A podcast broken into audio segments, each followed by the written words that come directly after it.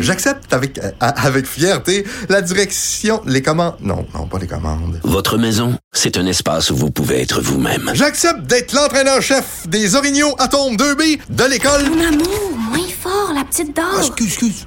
Tu parles à qui? Elle mérite d'être bien protégée. Et vous méritez d'être bien accompagné. Trouvez la protection la mieux adaptée à votre maison avec Desjardins Assurance et obtenez une soumission en quelques clics sur desjardins.com. Protégez vos dépôts, c'est notre but. La SADC protège vos dépôts dans les institutions fédérales, comme les banques. L'AMF les protège dans les institutions provinciales, comme les caisses. Oh, quel arrêt! Découvrez ce qui est protégé à vos dépôts sont protégés.ca. Ici Ricardo. Et Émilie, marchand d'IGA. On a envie de vous inspirer à bien manger. À moins de 5 la portion. Suffit de repérer les produits valeurs sûres et de les cuisiner avec une de nos recettes. Les valeurs sûres, c'est bien pensé, hein? Bien sûr! Détails sur IGA.net.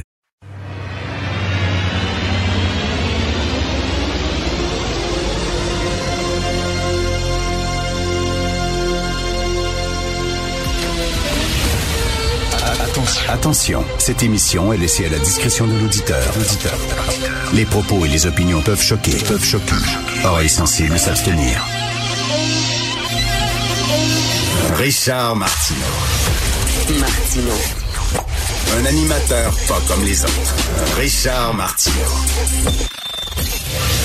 Alors bon vendredi tout le monde, merci d'écouter et de regarder Cube.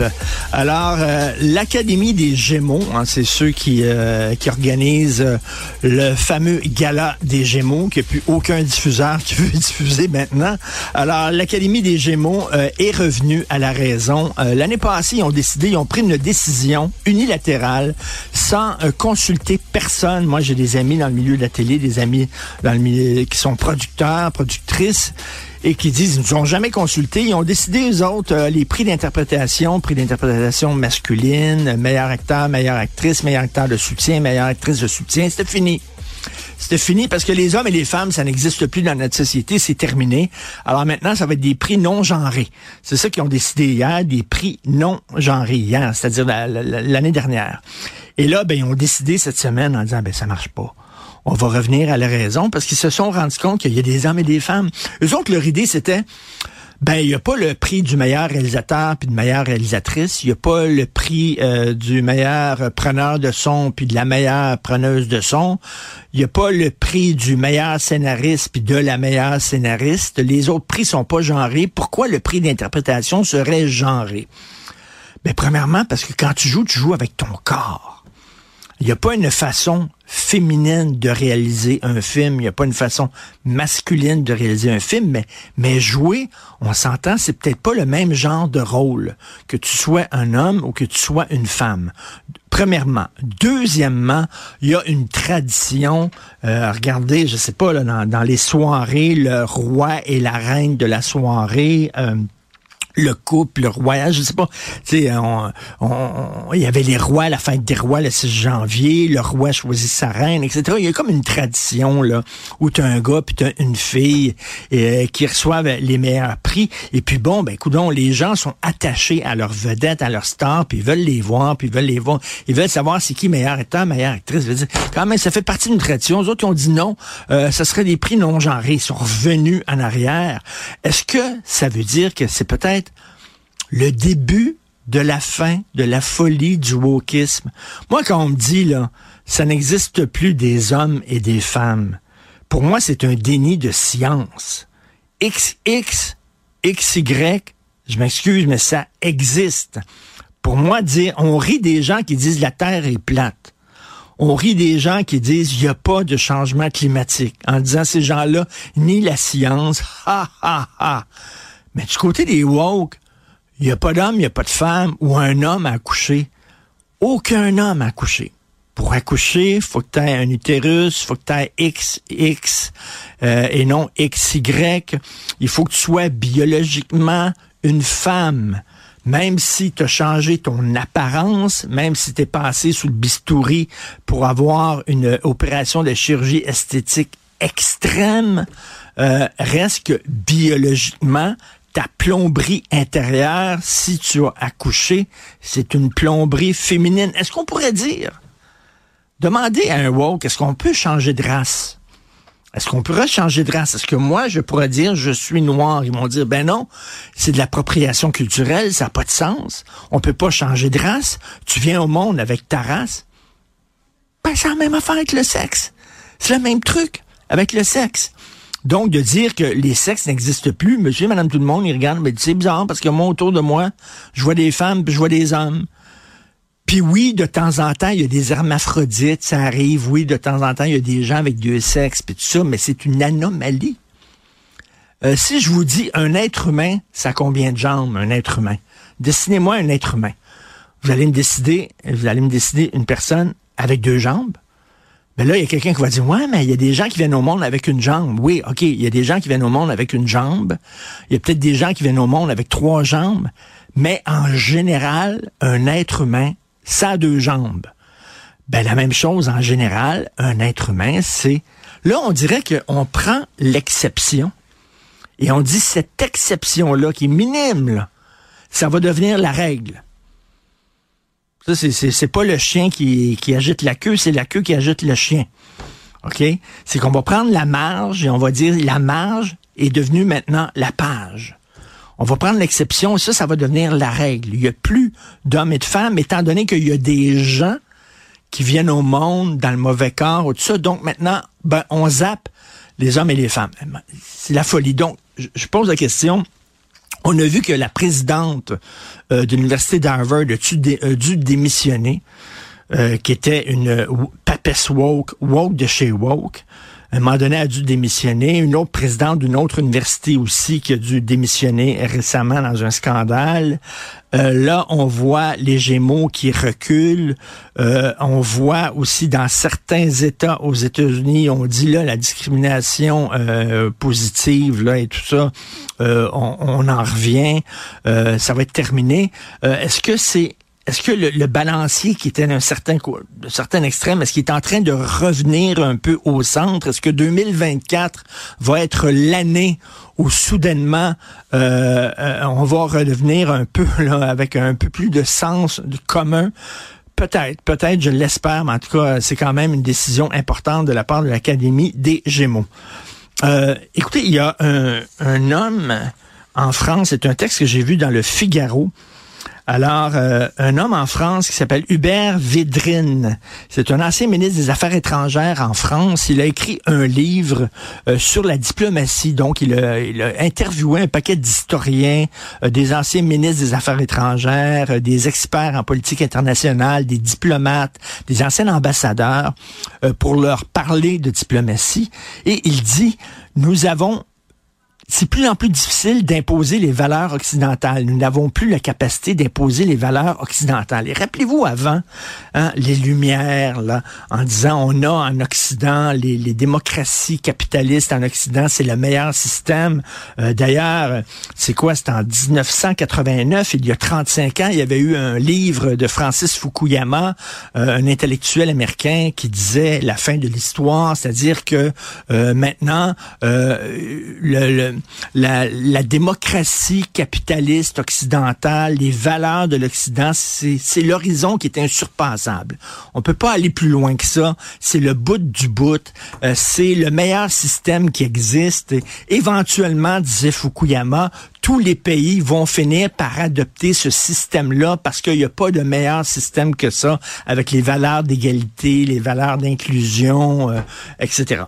Fait qu'il disait, euh, c'est la fin de l'histoire parce qu'il y a des rythmes différents à un moment donné, à terme, à long terme, dans quelques années, dans quelques décennies, euh, tous les régimes, tous les pays vont adopter ce régime-là parce que c'est le meilleur. C'est ce qu'il disait. mais là, on voit de plus en plus, d'ailleurs, il y a un texte dans le National Post aujourd'hui très intéressant en disant que euh, il y a de plus en plus de pays qui se détournent de la démocratie. Et on voit, il y a des gens qui disent, ben ça, c'est, c'est vos valeurs à vous en Occident les valeurs d'égalité homme-femme, euh, c'est pas des valeurs que vous pouvez nous imposer. C'est pas vrai que c'est les meilleures valeurs au monde. Ou l'acceptation des minorités sexuelles, ou euh, le capitalisme, ou euh, le droit de vote, ou la démocratie en disant ça vaut pour vous, mais pour nous autres, ça ne nous intéresse pas votre système. Et donc, écoute, on est loin de la fin de l'histoire en disant c'est le meilleur système et tout le monde va vouloir vivre dans notre système et va vouloir adopter nos valeurs. De plus en plus, il y a des gens qui disent non, c'est vos valeurs en Occident et c'est des valeurs que nous rejetons. Et ça me fait penser à un, un épisode de, de Games of Thrones. Rappelez-vous, est-ce que vous avez écouté Games of Thrones? Rappelez-vous la, la reine des dragons, tu sais, la fille qui a un paquet de dragons avec elle, euh, s'appelait Daenerys Targaryen. Euh, et elle, elle arrivait dans, dans, dans Games of Thrones, elle, elle, prenait possession de certains pays. Et lorsqu'elle arrivait dans un pays, elle libérait les esclaves. Euh, parce qu'il y avait des esclaves dans certaines contrées. Elle arrivait là, puis elle dit maintenant vous êtes libre, je vous libère. Ce qu'elle faisait, c'est ça, elle imposait une démocratie un peu partout. Et à un moment donné, dans un des épisodes de Game of Thrones, il y a des esclaves qu'elle avait libérés qui retournent la voir en disant mais est-ce qu'on peut retourner à, à l'état d'esclavage Elle dit ben voyons donc, vous êtes beaucoup mieux libre. Et on dit oui, toi la liberté c'est important pour toi. Mais pour nous, ça fait pas partie de notre culture. Ce n'est pas important. On ne veut pas ça. On aimait ça, nous autres, quand on avait un cerf, quand on avait un maître qui, prenait soin de nous. Ça faisait partie de notre culture et on aimerait retourner à l'état d'esclave. C'était dans Games of Thrones et c'était assez, c'était assez malin comme, euh, comme jeu philosophique. Et on voit des gens qui disent de plus en plus, ça, vos valeurs ne nous intéressent pas. Regardez, il y a eu récemment je crois que c'est à Montréal, un crime d'honneur. Euh, un gars qui a agressé sa fille, qui a violenté sa fille parce qu'elle refusait de, de, de, se marier. Euh, vous savez, c'est des mariages forcés. Il voulait qu'elle marie quelqu'un qui avait choisi, que le père avait choisi en Turquie. Euh, la fille voulait pas. Puis lui, bon, il a battu sa fille parce qu'elle était contre le mariage forcé. lui, il refusait les valeurs occidentales. Pourtant, il vit en Occident, il vit ici à Montréal, mais il dit, vos valeurs que vous avez ne m'intéresse pas. Moi, je suis attaché à mes valeurs, euh, mes valeurs traditionnelles, et donc euh, je veux rien savoir. Ça pose un sacré bon problème. Et, donc, ce monsieur-là, Hubert Védrine, qui a parlé à plein d'ambassadeurs qui disent, ben là, il y a des gens qui disent, ben, regardez, il y a le modèle chinois, qui est différent. Il y a le modèle soviétique qui est différent. Vous n'avez pas les meilleures valeurs. Vous pensez que vos valeurs de liberté, de démocratie et d'égalité, ce sont les meilleures? Non. C'est des valeurs qui vont pour vous. Et je trouve que ça pose un sacré bon euh, problème. Euh, donc, euh, c'est vraiment à voir là-dessus. Autre texte pas assez de place aux Français à Air Canada, c'est dans le devoir aucune recommandation n'a été mise en œuvre par le transporteur pour améliorer ses services bilingues. Écoutez ça, je vais lire ce texte-là du Devoir. Au début, c'est de Sandrine Vieira, euh, correspondante parlementaire à Ottawa pour le Devoir. Air Canada a échoué à mettre en œuvre des dizaines de recommandations du commissaire aux langues officielles, telles que la surveillance de l'offre de services en français et en anglais pendant les vols. Bref, ils veulent rien. C'est une compagnie complètement bloqués. Ils veulent rien savoir. Combien de gens ont pris Air Canada, ont essayé de se faire servir je me souviens, à un moment donné, ma blonde s'était pognée avec un agent de bord. Elle dit, vous êtes pas bilingue? Il dit, oui, je suis bilingue. Je parle anglais et espagnol. Pour lui, c'était ça, être bilingue. Elle dit, non, c'est Air Canada. Canada, c'est censé être un pays bilingue. Français, anglais. Le, Rappelez-vous, le directeur d'Air Canada, le grand patron, P.O. Zappa, avait dit comment ça se fait que vous parlez pas français alors que ça fait 14 ans que vous vivez au Québec. Il a dit, euh, j'ai jamais ressenti le besoin de parler en français. Ils veulent rien savoir. Et c'est plainte sur plainte sur plainte au commissaire des langues officielles et dit tout le temps oui oui on va changer nos affaires tout ça mais là on le voit encore ils s'en foutent du français Air Canada totalement euh, que fait Ottawa face à ça? Qu'est-ce que fait le gouvernement fédéral face à ça? Le mythe du Canada bilingue français-anglais, c'est terminé. Oubliez ça. C'est un, un mythe. C'est des histoires qu'on se raconte. Ce sont des mensonges. C'est totalement faux. Euh, il y a plus de gens qui parlent mandarin, qui parlent hindou, euh, qui parlent toutes sortes de langues que français. À un moment donné, ce mythe-là ne tiendra plus. Et là, on le voit à Air Canada. Il dit French, regarde, on s'en balance et on Je suis désolé. Exactement. Merci beaucoup, Jean-François. Joignez-vous à la discussion. Appelez ou textez le 187 Cube Radio 1877 827 2346. Alors, c'est la chronique cinéma avec Joseph Facal. Vous savez, chaque vendredi, ben, tous les jours, je parle à Joseph. On va continuer notre tradition. Joseph est un grand cinéphile comme moi, donc tous les vendredis, on va parler de cinéma. Salut Joseph. Hola Ricardo, ¿cómo estás? écoute, parce que tu as regardé, euh, écoute, un film absolument formidable qui est disponible sur Oh. Netflix. Euh, en français, c'est Le Cercle des Neiges, je crois. Euh, en anglais, c'est The Society of the Snow. Est-ce qu'on a un petit extrait? Euh, on écoute ça, Jean-François. Quand on n'a plus de vêtements et qu'on est transit froid. On n'arrivera pas au sommet ce soir Quand on n'a plus rien à manger et qu'on agonise. Si on mange pas, on va mourir. Manger quoi? Alors, rappelez-vous, c'est en 1972, c'est une équipe de rugby euh, d'Uruguay qui allait jouer au Chili, prennent l'avion, l'avion s'écrase dans les Andes, et là, ils sont là pendant deux mois et demi, en pleine neige, sans aucun secours, ils ont faim, il n'y a rien à manger, ils décident de manger les cadavres de leurs collègues qui sont là. Euh, euh, Joseph, il y a déjà eu un, un film dans les années quoi 80-90 qui s'appelait Alive, je crois, sur cette histoire-là. C'est une histoire très connue. Mais là, on a refait un autre film et euh, je t'ai écrit en disant il faut que tu le regardes. Premièrement, toi, tu viens d'Uruguay, donc j'imagine ça, ça touche. T'avais quel âge quand c'est arrivé cette histoire-là? J'avais 11 ans quand cette histoire-là est arrivée. Euh, Ça faisait deux ans que nous étions au Québec. Nous sommes arrivés en 70. Euh, cette affaire-là s'est passée en 1972. Et, et- et je dois te dire, Richard, que j'ai évidemment regardé le film en version originale, en espagnol, et j'ai retrouvé les accents de mon enfance. Ah ouais. Ils parlent espagnol comme on le parle en Uruguay, c'est-à-dire pas du tout comme en Espagne. Ils ont même trouvé des gueules de, de, de, de là-bas. Je ne sais pas si ces jeunes acteurs-là sont uruguayens ou espagnols, mais ils ont le physique des jeunes hommes de ce pays-là. Et bien entendu, les scènes urbaines tournées à Montevideo m'ont fait voyager dans mon enfance. Les scènes à l'aéroport. Richard, j'avais 7, 8 ans, j'étais un gamin. Mon père m'amenait à l'aéroport, qui était en banlieue, juste pour voir décoller et atterrir les avions. C'était mon grand fun. Alors, même si l'histoire est dramatique, j'ai pris beaucoup de plaisir à le regarder et le film trouve le moyen de renouveler une histoire mille fois racontée. C'est extraordinaire. Je sais que pour nous, les gens des médias, faire de la pub à Netflix, bon, on a un petit Oui. peu un malaise. De grâce, de grâce, allez regarder ce film extraordinaire. Tout est bon là-dedans. La direction photo, ça a été tourné, je crois, en Espagne. La direction photo est sublime. La psychologie des personnages, la subtilité des dialogues. Écoute, la scène de l'écrasement d'avion, moi que je suis pas très à l'aise dans un avion, je veux dire, j'ai vu cette scène-là juste la veille de prendre un avion d'ailleurs. Euh, écoute, la scène de l'écrasement d'avion, elle est hyper réaliste et, euh, et c'est probablement une des plus grandes histoires de survie.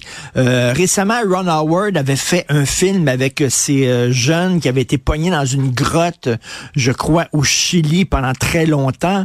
Euh, le film s'appelle 13, je crois. Euh, il a fait, c'était aussi une grosse histoire de survie, mais ça, écoute, c'est exceptionnel. là.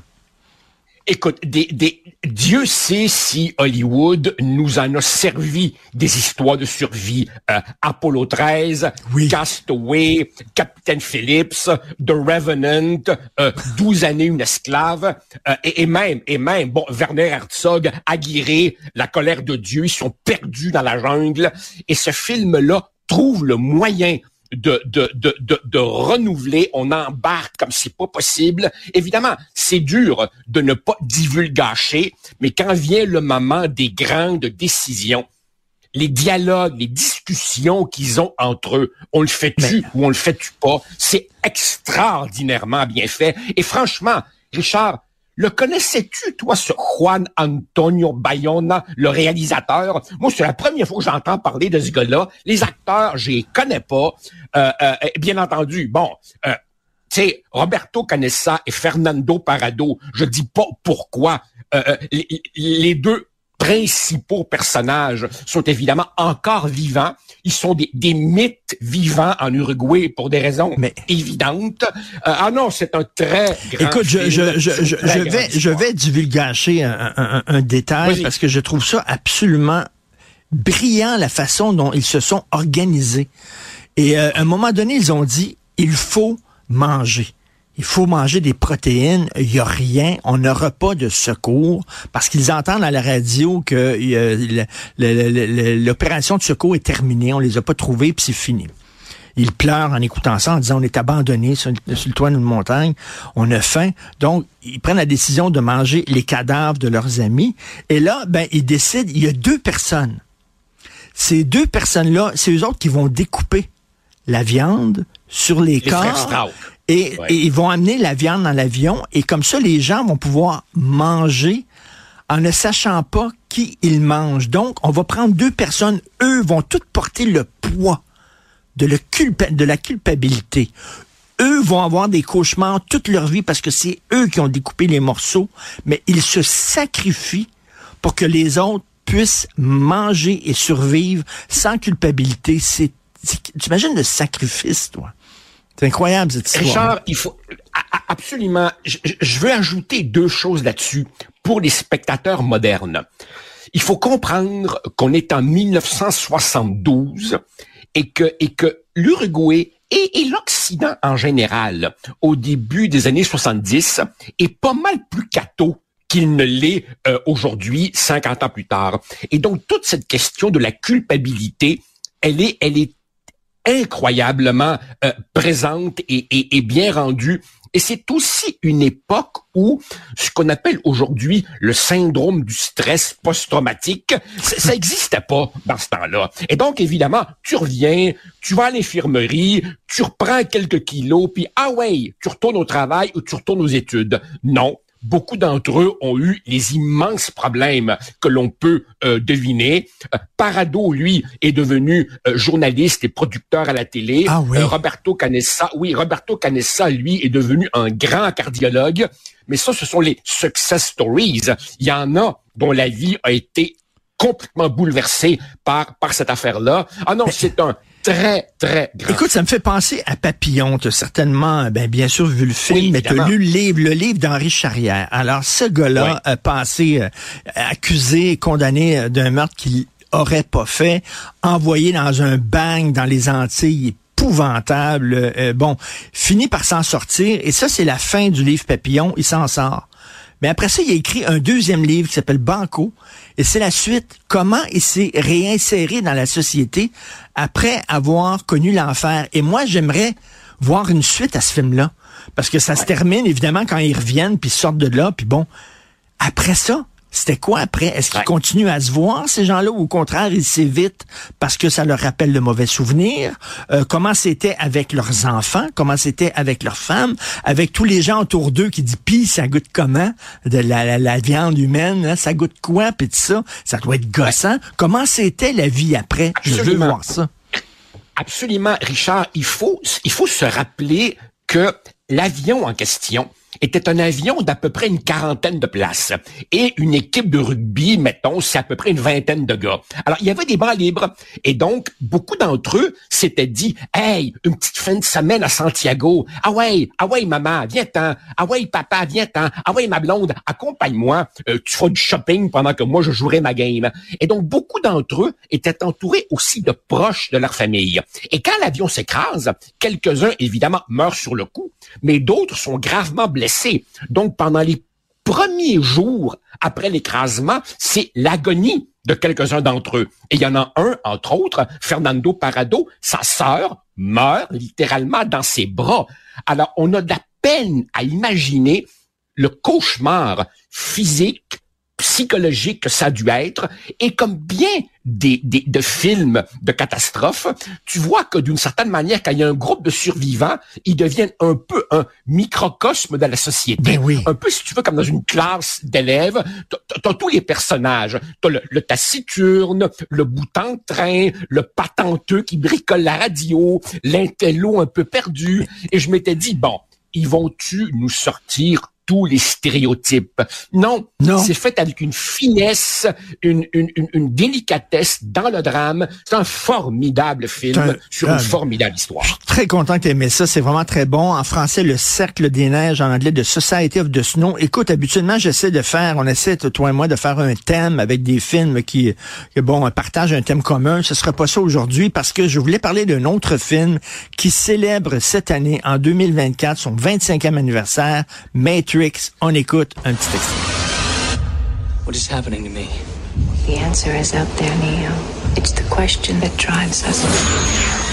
What is the Matrix? The Matrix is the world that has been pulled over your eyes to blind you from the truth. Joseph, je te pose une question philosophique. Si, mettons, tu vis dans un environnement de marde, post-apocalyptique, c'est épouvantable. Qu'est-ce que tu veux? Est-ce que tu veux, est-ce que tu prendrais la pilule rouge et tu veux voir la réalité telle qu'elle est?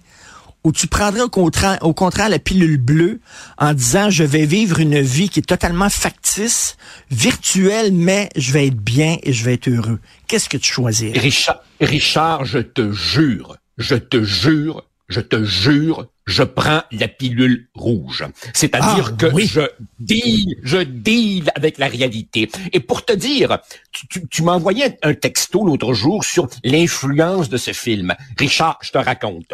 Il y a à peu près deux mois, je suis invité à, au congrès de la Fédération québécoise des journalistes pour un panel sur la liberté d'expression. Alors, peux-tu croire, évidemment, qu'en 2023, des journalistes se réunissent pour discuter sérieusement s'il faudrait pas restreindre la liberté d'expression? Moi, j'arrive et je leur dis, wow, wow, wow, on est en train de discuter de ça devant des journalistes, vous qui, depuis des siècles, êtes à l'avant-garde du combat pour qu'on ne restreigne pas la liberté d'expression. Et je commence mon petit laïus en leur disant que je me sens comme dans la Matrix, c'est-à-dire on a le choix entre la pilule rouge, dealer avec le réel, ou bien la pilule bleue, le wokisme, c'est-à-dire se faire croire qu'on vit dans un Disneyland de petits lapins. Non, non, on est le moindrement sérieux, on deal avec la réalité aussi pénible soit-elle.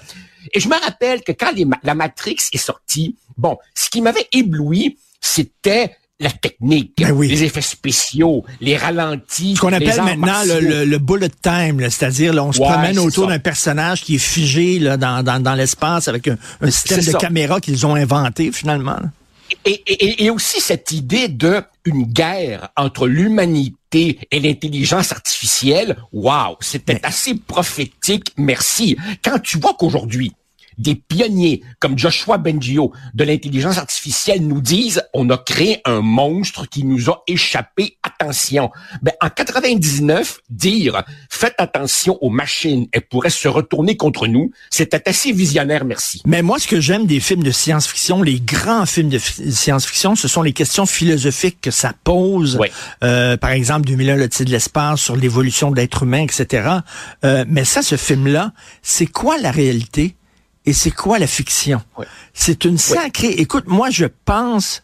De mon vivant, j'ai rarement vu un film qui a eu autant d'influence sur la culture populaire, sur les intellectuels, sur les philosophes, sur la politique, les complotistes, les trumpistes, qu'est-ce qu'ils disent? Réveillez-vous, faites vos recherches, prenez la pilule rouge, ouvrez les yeux, vous dormez, vous êtes sur la pilule bleue. Euh, tu sais, c'est le rabbit hole. Euh, you're going down Non, mais- the rabbit hole. C'est Matrix. Non, non, non, non, d'accord, mais, mais quand même, on, on- on peut prendre la pilule rouge, comme ce serait mon cas, sans pour autant être, être, être un, un- un conspirationniste qui, qui voit des complots là où il n'y en a pas. Comme je dis toujours aux conspirationnistes qui m'écrivent, je leur dis, vous, votre problème, là, c'est que vous niez le hasard. Non, non, il y a des choses qui arrivent que personne n'a voulu. Mais, mais, mais c'est vrai que c'est un film prophétique, euh, important, et qui, en même temps, c'est sa force, en même temps, joue sur de vieilles, vieilles idées de l'humanité. C'est-à-dire que... C'est la caverne de Platon. un Voilà. C'est la caverne de Platon. j'allais dire. On prend Et les ombres on- pour la réalité. Exactement, exactement. Et, et en même temps, bon, c'est c'est sûr que le film très habilement joue sur cette idée que un jour, un Messie reviendra et il nous guidera vers. Non, non, c'est un film que j'avais beaucoup, beaucoup aimé. Et Et c'est un film tellement emblématique de notre époque, permets-moi de le dire, que bien entendu, Larry Wachowski est devenu Lana, puis Andy Wachowski est devenu Lily. Les deux, les deux ont changé de sexe. Maintenant, c'est les sœurs Wachowski. Euh, mais, mais écoute, là, on est, en, on est en train de nous préparer le métavers. OK? Et euh, là, Zuckerberg est là-dessus, c'est-à-dire un, un, un, monde où il va avoir des commerces où vous, aurez, vous allez pouvoir travailler, vous allez pouvoir rencontrer des gens, mais dans un monde virtuel avec un casque. Et là, euh, écoute, t'es, mettons, t'es quelqu'un qui, dans la vie réelle, ça marche pas tes affaires. Ça fonctionne pas. Tu tires le diable par la queue. Tu as une job de merde ou alors tu es sans abri puis tout ça. Puis là, on te promet que si dans, dans le métavers, tu pourras être un kingpin, tu pourrais avoir des amis, être hyper populaire et tout ça. Je pense qu'il y a des gens qui diraient, ben moi, regarde, je mets un X sur ma vie réelle et je vais aller dans le métavers, je vais aller dans The Matrix. Peut-être, mais je soupçonne que comme le capitalisme récupère absolument tout, y compris sa propre contestation, et qu'il y a une politique économique du capitalisme à laquelle t'échappes pas, je soupçonne qu'à tout le moins dans les premiers temps, le casque pour t'échapper du réel et la pilule rouge vont coûter une fortune. Donc, ils seront probablement pas à la portée du pauvre sans-abri qui va se réfugier dans une bibliothèque publique, là, tu sais. Comme toujours, comme toujours, les bonnes affaires sont d'abord réservées aux happy few. Tout à fait. Mais écoute, c'est un film, le premier film est tellement brillant et pose des questions philosophiques. Écoute, moi, j'ai vu des livres écrits par des philosophes euh, qui réfléchissent sur euh, les questions que pose le film de Matrix. Le premier film est tellement important qu'après ça, ils ont fait deux suites. Puis les deux suites, c'est bien ordinaire. Les deux suites, c'est un film avec des pampans, puis ça se tire dessus, puis tout ça. Là. On a vidé euh, le film de toute sa profondeur philosophique. Mais le premier Matrix, ah oui, quelque chose. Écoute, Écoute, si, si je me rappelle bien, les réalisateurs avaient demandé aux acteurs, vous allez lire un certain nombre de livres, notamment Jean Baudrillard, euh, sur cette question-là. Je veux que vous vous pénétriez vraiment des idées fondamentales du livre. Et après ça, il y a eu tout un débat où Baudrillard disait, bon ben, j'ai apprécié l'effort, mais en même temps, il y a certaines patentes dans mon œuvre qui ont pas bien compris et tout. Non, non, c'était vraiment un film euh, novateur, profond, original, tout ce que tu veux. Et en terminant, je veux t'entendre là-dessus. Qu'est-ce que tu penses de Keanu Reeves? Tu sais qu'il y a un culte autour de Keanu Reeves. Euh, vraiment, il y a des gens qui le voient comme quasiment une sorte de messie, une icône culturelle incroyable. Moi, je suis un grand fan de John Wick, qui est un film d'action. John Wick, ils ont dit, regarde, on va arrêter de raconter une histoire. Là. Vous voulez voir des gens qui se tirent dessus, ça va être rien que ça pendant deux heures, on va faire quatre films, il n'y a même pas d'histoire, il n'y a rien, on s'en fout, c'est des gens qui... Mais lui, Keanu Reeves une, façon très particulière de jouer, c'est-à-dire qu'il n'y a aucune émotion. C'est comme un robot, c'est une page blanche et tu mets ce que tu veux mettre sur son visage. C'est très spécial. Oui, oui, c'est un acteur dont je reconnais certainement le talent, mais je ne peux pas te dire qu'il m'a euh, ébloui ou, ému comme comme comme Johnny Depp ou ou ou ou, ou, d'autres. Évidemment, bon, euh, c'est peut-être une question générationnelle. Moi, que veux-tu euh, Après Pacino et De Niro, j'ai ben ben ben la misère là. Tu sais, il y a peut-être un phénomène générationnel. Je suis déjà un petit peu asbinisé en, termes en termes de, de, de référence d'acteur. Oui, oui, il est absolument très bon, mais je ne lui voue pas un culte particulier. Merci beaucoup, Joseph. Merci. Bon week-end. On se reparle de politique lundi. Merci. Bye. J'accepte avec, euh, avec fierté la direction, les commandes. Non, non, pas les commandes. Votre maison, c'est un espace où vous pouvez être vous-même. J'accepte d'être l'entraîneur-chef des Orignaux Atomes 2B de l'école. Mon amour, moins fort, la petite dame. Ah, excuse, excuse. Tu parles à qui? Elle mérite d'être bien protégée. Et vous méritez d'être bien accompagné. Trouvez la protection la mieux adaptée à votre maison avec Desjardins Assurance et obtenez une soumission en quelques clics sur desjardins.com. Protégez vos dépôts, c'est notre but. La SADC protège vos dépôts dans les institutions fédérales, comme les banques. L'AMF les protège dans les institutions provinciales, comme les caisses. Oh, quel arrêt! Découvrez ce qui est protégé à vos dépôts sont protégés.ca. Mes récompenses Sonic, c'est le programme qui désire exaucer tous tes souhaits. C'est simple. Plus tu utilises ta carte du programme Mes récompenses Sonic durant les mois de mars et d'avril, meilleures sont tes chances de remporter 5000 dollars pour réaliser tes plus grandes folies. Visite l'une de nos stations Sonic et comble tes envies.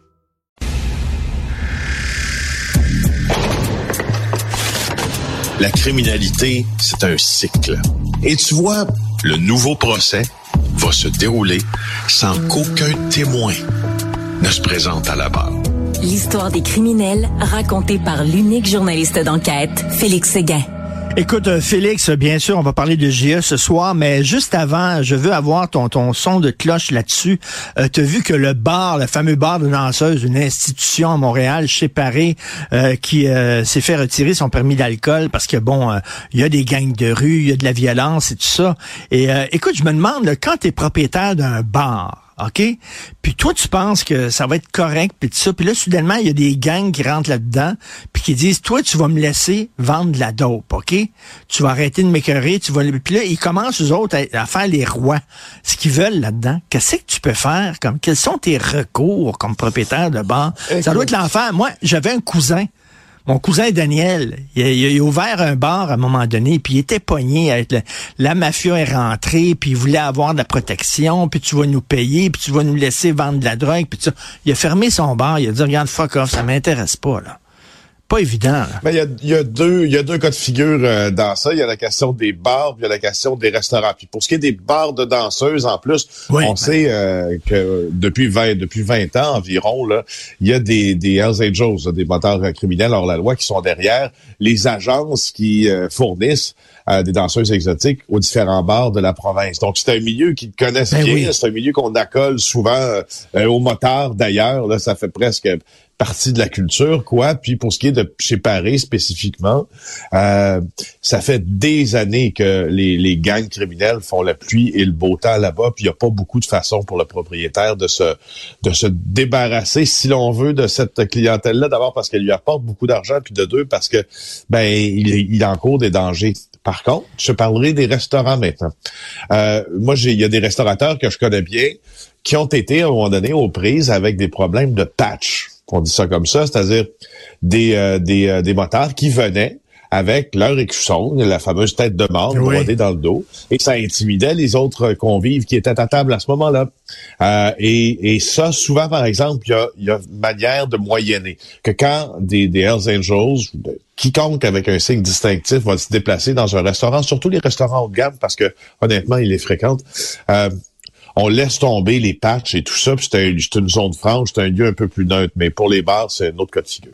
Écoute, euh, non, ça doit pas être drôle. Tu ouvres un bar, puis soudainement, tu as une clientèle qui rentre que tu voulais pas nécessairement avoir, euh, qui décide, les autres, là, ils vont vendre de la drogue, puis moi pas, puis finalement... Là, mais chez Paris, t'attires pas des curés, hein? Non, ben non on s'entend, là. On s'entend. ah, ben peut-être, ça dépend, je sais pas. une coupe de joueurs de hockey aussi, quand même, là, chez Paris. bon, écoute, alors, euh, je sais pas si tu es un fan de baseball, mais ce soir, c'est un programme double à JE. Oui, oui je, dis ça depuis ce matin. Hey, programme double ce soir, comme au baseball. Deux sujets, une enquête euh, qui va durer une heure, deux enquêtes en fait diffusées sur une heure à 20 heures, nouvelle case horaire. N'oubliez pas ça. La première histoire qu'on va vous raconter, Richard, tu auras peine à y croire, c'est l'histoire d'un jeune escroc montréalais qui s'appelle Alex, c'est un nom fictif, qui est en train de jouer à la Catch Me If You Can, donc à la Attrape-moi si tu peux pour euh, paraphraser ou citer le film euh, très populaire d'une vingtaine d'années, en Europe, avec Interpol. Il fait l'objet d'un mandat d'Interpol parce que ce qui lui est arrivé, au fond, lui, il s'est livré à plusieurs sortes de fraudes ici, euh, au Québec. Et il a décidé de fuir la justice québécoise à un moment donné, puis il a été recruté, écoute bien ça, par la pègre israélienne. On oublie souvent de parler de la pègre israélienne quand on ben parle des différents groupes criminels de Montréal. Par la pègre israélienne, a été amené à Tel Aviv. Et là, il était dans les casinos très illégaux. Et il était, c'était un très bon fraudeur, un bon parleur, un beau parleur surtout. Euh, il s'est fait recruter par une organisation aux ramifications internationales qui l'a amené en Albanie. Et à Tirana, en Albanie, il a commencé à s'intéresser à la fraude par Forex. Forex, c'est simple, c'est les devises, le marché des devises étrangères. Alors, il faisait travailler dans ces fameux centres d'appel, puis euh, qui, qui, qui fraudaient le public québécois. C'est-à-dire, on reçoit un appel, on dit oui, j'ai investi 200 dollars, plus bon, ben, c'est ça. Alors, il était là. Et à un moment donné, il sent que euh, il sent la soupe chaude. Il se sauve de l'Albanie, passe par par euh, parce que l'endroit où il travaillait était très très inféodé au pouvoir albanais, c'est une société très corrompue en Albanie, etc. Alors il sent qu'il peut qu'il peut y arriver malheur, il se sauve. Euh, il passe par Durès, par Bari en Italie, retourne en Israël. Après l'Israël, la Biélorussie, l'Ukraine, ben la France. Euh, oh, oui, et toujours avec des déguisements. Et j'en ai été témoin, là. Il, est, il y a des déguisements, il y a des faux papiers d'identité, il y a des faux tout, bref. Et puis, il se joue un peu de, de, la justice. Mais lui, ce qu'il veut faire, c'est revenir au Canada, purger une peine, au lieu euh, de faire l'objet de ce mandat d'Interpol qui pourrait le ramener en Albanie où il pense qu'il va se faire tuer. Alors, euh, il nous a même partagé ah. le guide du parfait escroc. Ouais. Puis, on va en jouer un extrait euh, ce soir dans l'émission. Écoute, euh, très hâte de voir ça. C'est un, sujet de film, là, vraiment, là, euh, incroyable. Et deuxième sujet, euh, quand la plus belle journée de ta vie devient ta pire journée. Oui, c'est ça. Alors, c'est la boutique Champagne qui fait l'objet de plusieurs plaintes à l'Office de protection du consommateur. C'est Richard Olivier qui traite ce sujet-là aujourd'hui, deuxième sujet dans l'émission de ce soir et il va regarder qu'est-ce qui se passe dans l'industrie du mariage en compagnie de la journaliste Catherine Lamontagne. Il va trouver d'ailleurs que cette boutique-là, Champagne, euh, fait des promesses qu'elle ne livre pas tout le temps. Écoutez, il y a même euh, une femme dont le mari est mort quelques jours avant le mariage qui a essayé de faire annuler ses arrangements pour sa robe, tout ça, puis on aurait refusé. Tu sais, je veux dire, ben euh, en tout cas, ça semble, ben oui, ça semble ben pas des gens un manque, un manque, de, un manque de compassion élémentaire, là. Voyons. Ouais, c'est ça. La boutique se défend en disant que bon, 95% des clients euh, sont contents, puis de 5% qui est représenté, c'est 5% qui, qui sont qui est pas content, mais euh, je peux te dire que le 5% est vraiment pas content.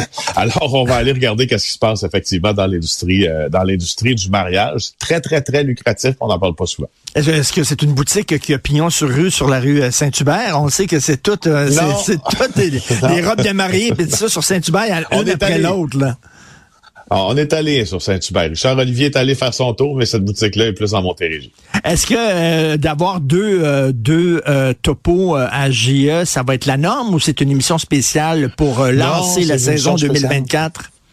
Pour lancer la saison 2024, puis explorer notre nouvelle case horaire aussi qui est à 20 heures. C'est un peu ça qu'on voulait qu'on voulait faire pour la réaction des gens à 20 heures. On est content d'être diffusé euh, comme ça un vendredi là, à 20h. C'est une, belle case horaire. Puis, euh, écoute, écoute je, je reviens sur ce que tu disais, l'histoire d'Alex, le, gars qui était poigné en Albanie puis qui se déguise et tout ça. Je t'ai souvent posé la question parce que on te souvent, dans le cadre de tes, euh, de tes reportages, tu souvent discuté avec des, des bandits, des criminels et tout ça. Et je te disais, il y a des gens là-dedans qui sont très intelligents et très ah malins et que s'ils avaient pris la bonne route, tu sais, il y avait la route qui menait vers le banditisme, puis la route qui menait vers une vie euh, euh, honnête. S'ils avaient pris la bonne route, ces gens-là seraient peut-être des, des gens d'affaires, puis euh, tu sais, c'est parce que des gens... comment ça fait qu'ils ont pris ce chemin-là? Ben c'est moi c'est ce qui me c'est ce qui me fascine. Je mets des guillemets le plus là, dans le milieu de la, criminalité, dans la couverture de celui-ci, c'est de, de rencontrer des gens qui ont oui ces vies-là hors normes. Je parle même des policiers aussi qui ont des vies hors normes. Ceux qui les pourchassent là, c'est tout aussi hors normes souvent comme vie que le bandit.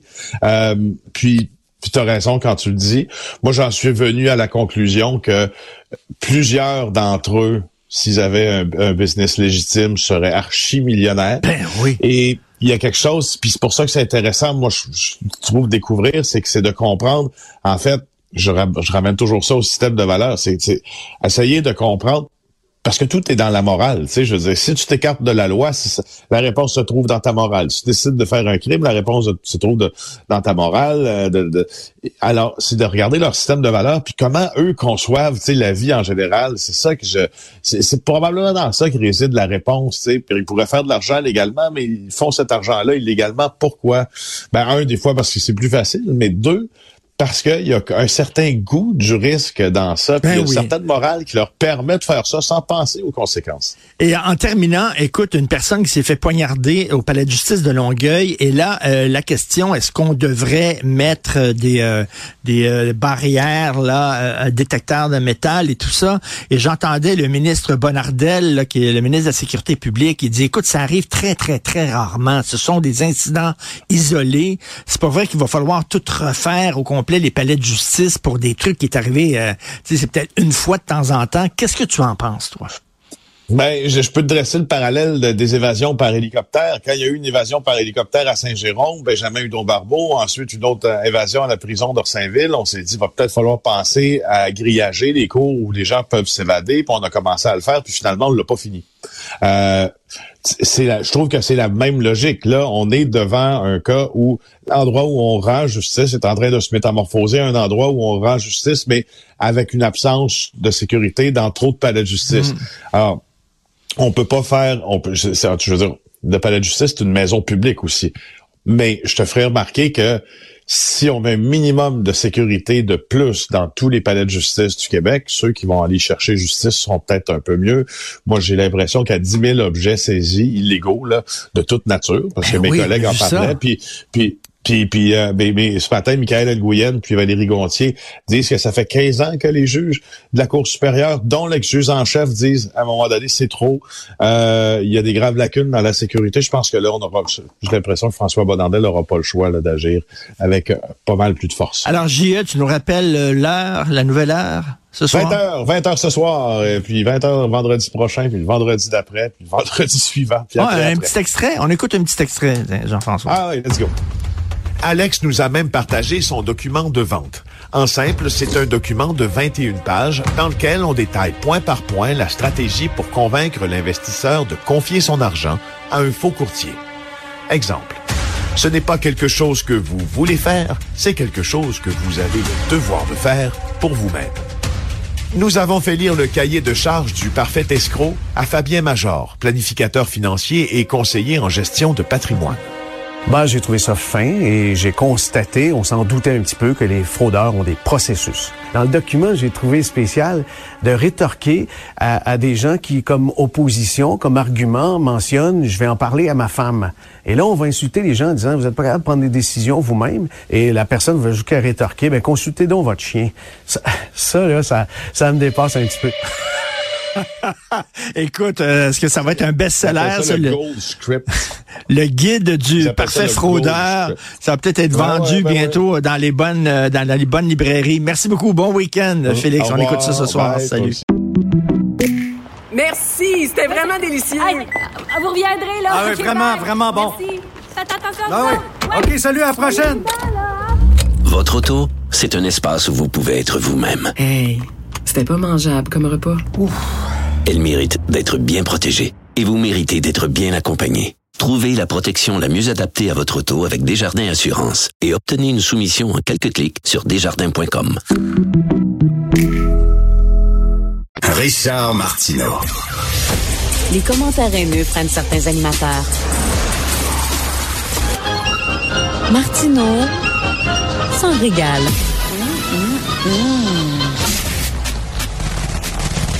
En plus de GA, ben, il y a évidemment aussi les balados de notre collaborateur Félix Séguin, le Ripo des Hells et Narcos PQ, qui sont disponibles sur euh, toutes les plateformes, sur le site web de Cube, aussi dans la section radio et évidemment sur l'application. Nouvelle application, ben, nouvelle là, c'est parce qu'on a eu une petite cure de rajeunissement. là. donc, euh, assurez-vous de faire la mise à jour ou de télécharger l'application Cube si ce n'est pas déjà fait. Hier, je vous ai communiqué en masse tous les moyens pour nous rejoindre ici en studio. Vous avez été présents. On est super content d'ailleurs de vos réactions, que vous réagissez avec nous. Et Richard, ben, je me permets de donner en exemple ta prochaine entrevue parce que hier, on a reçu un courriel d'Alain Otto, qui est conseiller municipal de Rivière-Rouge et membre du comité euh, Urgence 24 heures.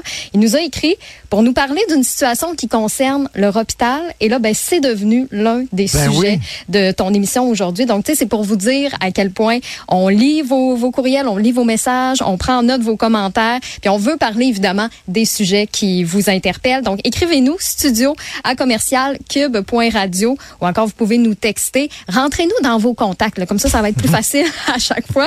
1-877-827-2346, le 187 Cube Radio. Si vous avez des questions aussi sur euh, comment faire pour vous abonner à la nouvelle chaîne Cube Télé, ça va nous faire plaisir là, de, de, vous dire comment faire parce que j'ai quand même vu passer euh, plusieurs questionnements à savoir est-ce qu'en ligne maintenant on va retrouver encore toutes les vidéos. J'ai envie de vous dire qu'il va y avoir certains segments qu'on va pouvoir voir euh, visuellement. C'est sûr que tous nos contenus audio, ça, ça reste. Là, on s'entend, ça, ça bouge pas. Mais maintenant avec notre nouvelle chaîne, ben, c'est vraiment la place en fait pour nous voir ici euh, en studio. Donc ça vaut vraiment la peine de vous abonner. Isabelle est en train de vider sa maison qu'elle a vendue grâce à l'accompagnement de l'équipe de Duproprio.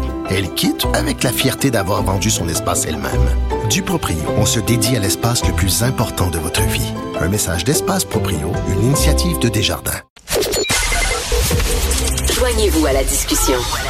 Appelez ou textez le 187 Cube Radio 1877 827 2346. Alors que de plus en plus de gens vont dans les urgences, alors que les urgences débordent, alors qu'il y a une demande, un besoin de la population, imaginez-vous que le CI3S des Laurentides envisage de fermer l'urgence de l'hôpital de Rivière-Rouge entre 20 heures le soir et 8 heures le lendemain matin à partir du 1er février prochain. Christy, les gens vont faire quoi exactement? Il y a une mobilisation citoyenne qui s'est organisée et ce samedi, là, euh, il va y avoir des manifestations pour empêcher la fermeture. On va parler avec M. Denis Charrette, président du mouvement Urgence 24 heures et ex-maire de Rivière-Rouge. M. Charrette.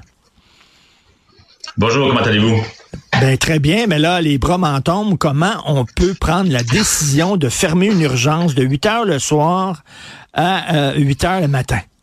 Ça vient d'où, ça, cette décision-là? C'est très très difficile à comprendre. Les besoins sont là, la population est là. Puis imaginez-vous là sur le bord de la route les panneaux de signalisation du ministère des Transports qui a une belle pancarte verte avec un gros H inscrit, inscrit en bas fermeture de 20h à 8h. Pour l'instant, une première au Québec euh, qu'on pourrait voir sur nos routes. C'est assez, assez absurde, d'autant plus les, comme vous dites, les urgences débordent. On vient fermer l'urgence à Rivière-Rouge qui dessert quand même une population de 15 000, 15 000 habitants dans la région. Là. Ben là, c'est ça, les urgences, le taux d'urgence, là, euh, celle de Mont-Laurier affiche un taux d'occupation de 300% celle de Sainte-Agathe de 230% Donc, il y a des besoins dans le nord. Et là, on décide de fermer, c'est quoi, pénurie de main-d'œuvre? Ben, on nous allègue pénurie de main-d'œuvre, que c'est pas une question d'argent. Bon, il y a plein de, de, de, commentaires ou de raisons qu'on nous donne, mais je pense que la, raison ultime, c'est difficile de gérer une petite urgence. Puis là, je veux pas dire qu'on est les sacrifiés, qu'on n'est pas la roche dans le suivier euh, du réseau de la santé, mais quand il y a des ressources humaines, on doit les allouer, les disperser ou les donner sur le territoire. Mais on a des gros centres qui sont plus au sud ou au nord. Euh, c'est des choix qu'ils doivent faire pour le moment que on sacrifie certaines, certaines personnes, certains services en région. C'est ce qu'on déplore un peu. Puis l'enjeu, le 7 décembre, on nous annonce la fermeture pour le 1er février. Euh, aucune personne n'a été consultée. On a consulté, oui, les employés, on a consulté d'autres hôpitaux, mais la population n'a pas été consultée, mais n'a pas été informée. Un petit pamphlet cette semaine dans, dans votre euh, de postale là, pour nous informer que la fermeture de, de l'urgence de 8h à 20h. OK, puis mettons, là, si euh, j'habite Rivière-Rouge, puis l'urgence est fermée, puis j'ai besoin d'aller à l'urgence, c'est quoi l'urgence la plus proche située à combien de temps de, de route, mettons? Ben, si vous habitez à Rivière-Rouge, euh, vous allez avoir une urgence à 60 km, je vous dirais 45 à 50 minutes de Rivière-Rouge. Puis de l'autre côté, on va vers Sainte-Agathe, on est dans 55 minutes. Si vous habitez à Rivière-Rouge, mais si vous habitez dans les municipalités en périphérie, qu'on est à 30-40 km, euh, parce que le territoire est très, très, très grand, peu densifié au niveau de la population, ben à 30 km, on appelle une ambulance qui doit se déplacer pour venir nous chercher nous ramener à Rivière-Rouge et par la suite nous diriger soit à Mont-Laurier ou à Saint-Agathe. Quand on sait que quand on fait un AVC, un arrêt cardiaque, un problème sanguin euh, de coagulation, ben chaque minute compte. à ce moment-là, bon, on se retrouve à deux heures de distance euh, des services. Et là, il n'y a, vraiment pas de justification. Là. On vous a pas vraiment expliqué pourquoi on fait ça. C'est pas clair. Ben, la, principale raison qu'on nous dit, puis on, ne le nie pas du tout, du tout, c'est vraiment pénurie de main-d'œuvre. Pénurie de main-d'œuvre dans trois types d'emplois. On parle d'infirmiers en, en, imagerie médicale, puis aussi en, euh, en euh, inhalothérapeute. Donc, c'est pas, oui, c'est la pénurie, mais nous, on n'est pas dans une guerre où dire, euh, pas, on n'est pas d'accord, on n'y on, pas. Par contre, il y a des pistes de solutions qui se font ailleurs au Québec. On parle à Abitibi-Ouest, qui ont fait la grande séduction.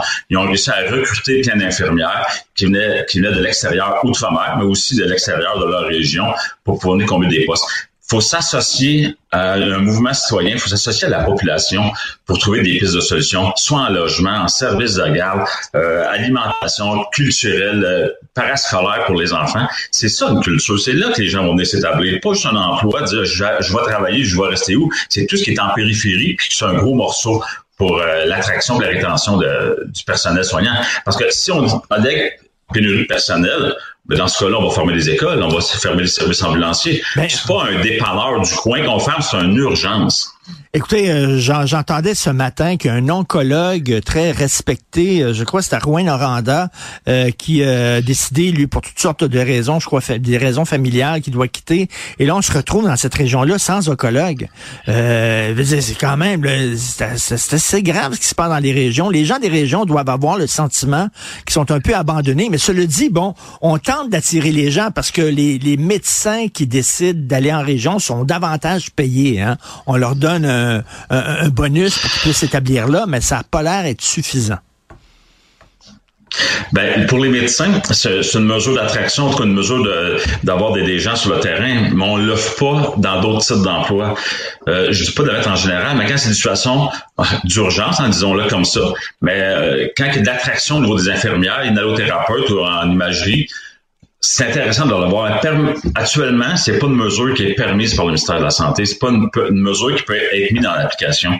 Puis quand on, a donné des, sommes importantes pendant la pandémie, on a donné des sommes importantes, puis je suis bien heureux euh, d'être encore en santé. Mais cet élément de santé-là, elle est aussi euh, nécessaire. Notre santé vaut autant, nous, dans notre région ou en région, que dans les grands centres. Et comme vous l'avez expliqué, c'est qu'on n'a pas vraiment consulté la population. On a mis euh, un petit feuillet explicatif euh, dans la boîte aux lettres, puis euh, c'est tout. Il y a un petit côté, là, on, se fout un peu. On dit tout le temps, faut décentraliser le système de santé, il faut revenir sur le plancher des vaches, faut être près de la population. Mais je veux dire, quand on fait ce genre de... Quand on prend ce genre de décision-là, qui a des impacts majeurs dans une communauté, il me semble qu'on s'assoit avec les gens, puis on leur explique les tenants, les aboutissants, qu'est-ce qui va arriver, puis tout ça. Je trouve ça un peu cavalier comme façon de faire, mettons. Là.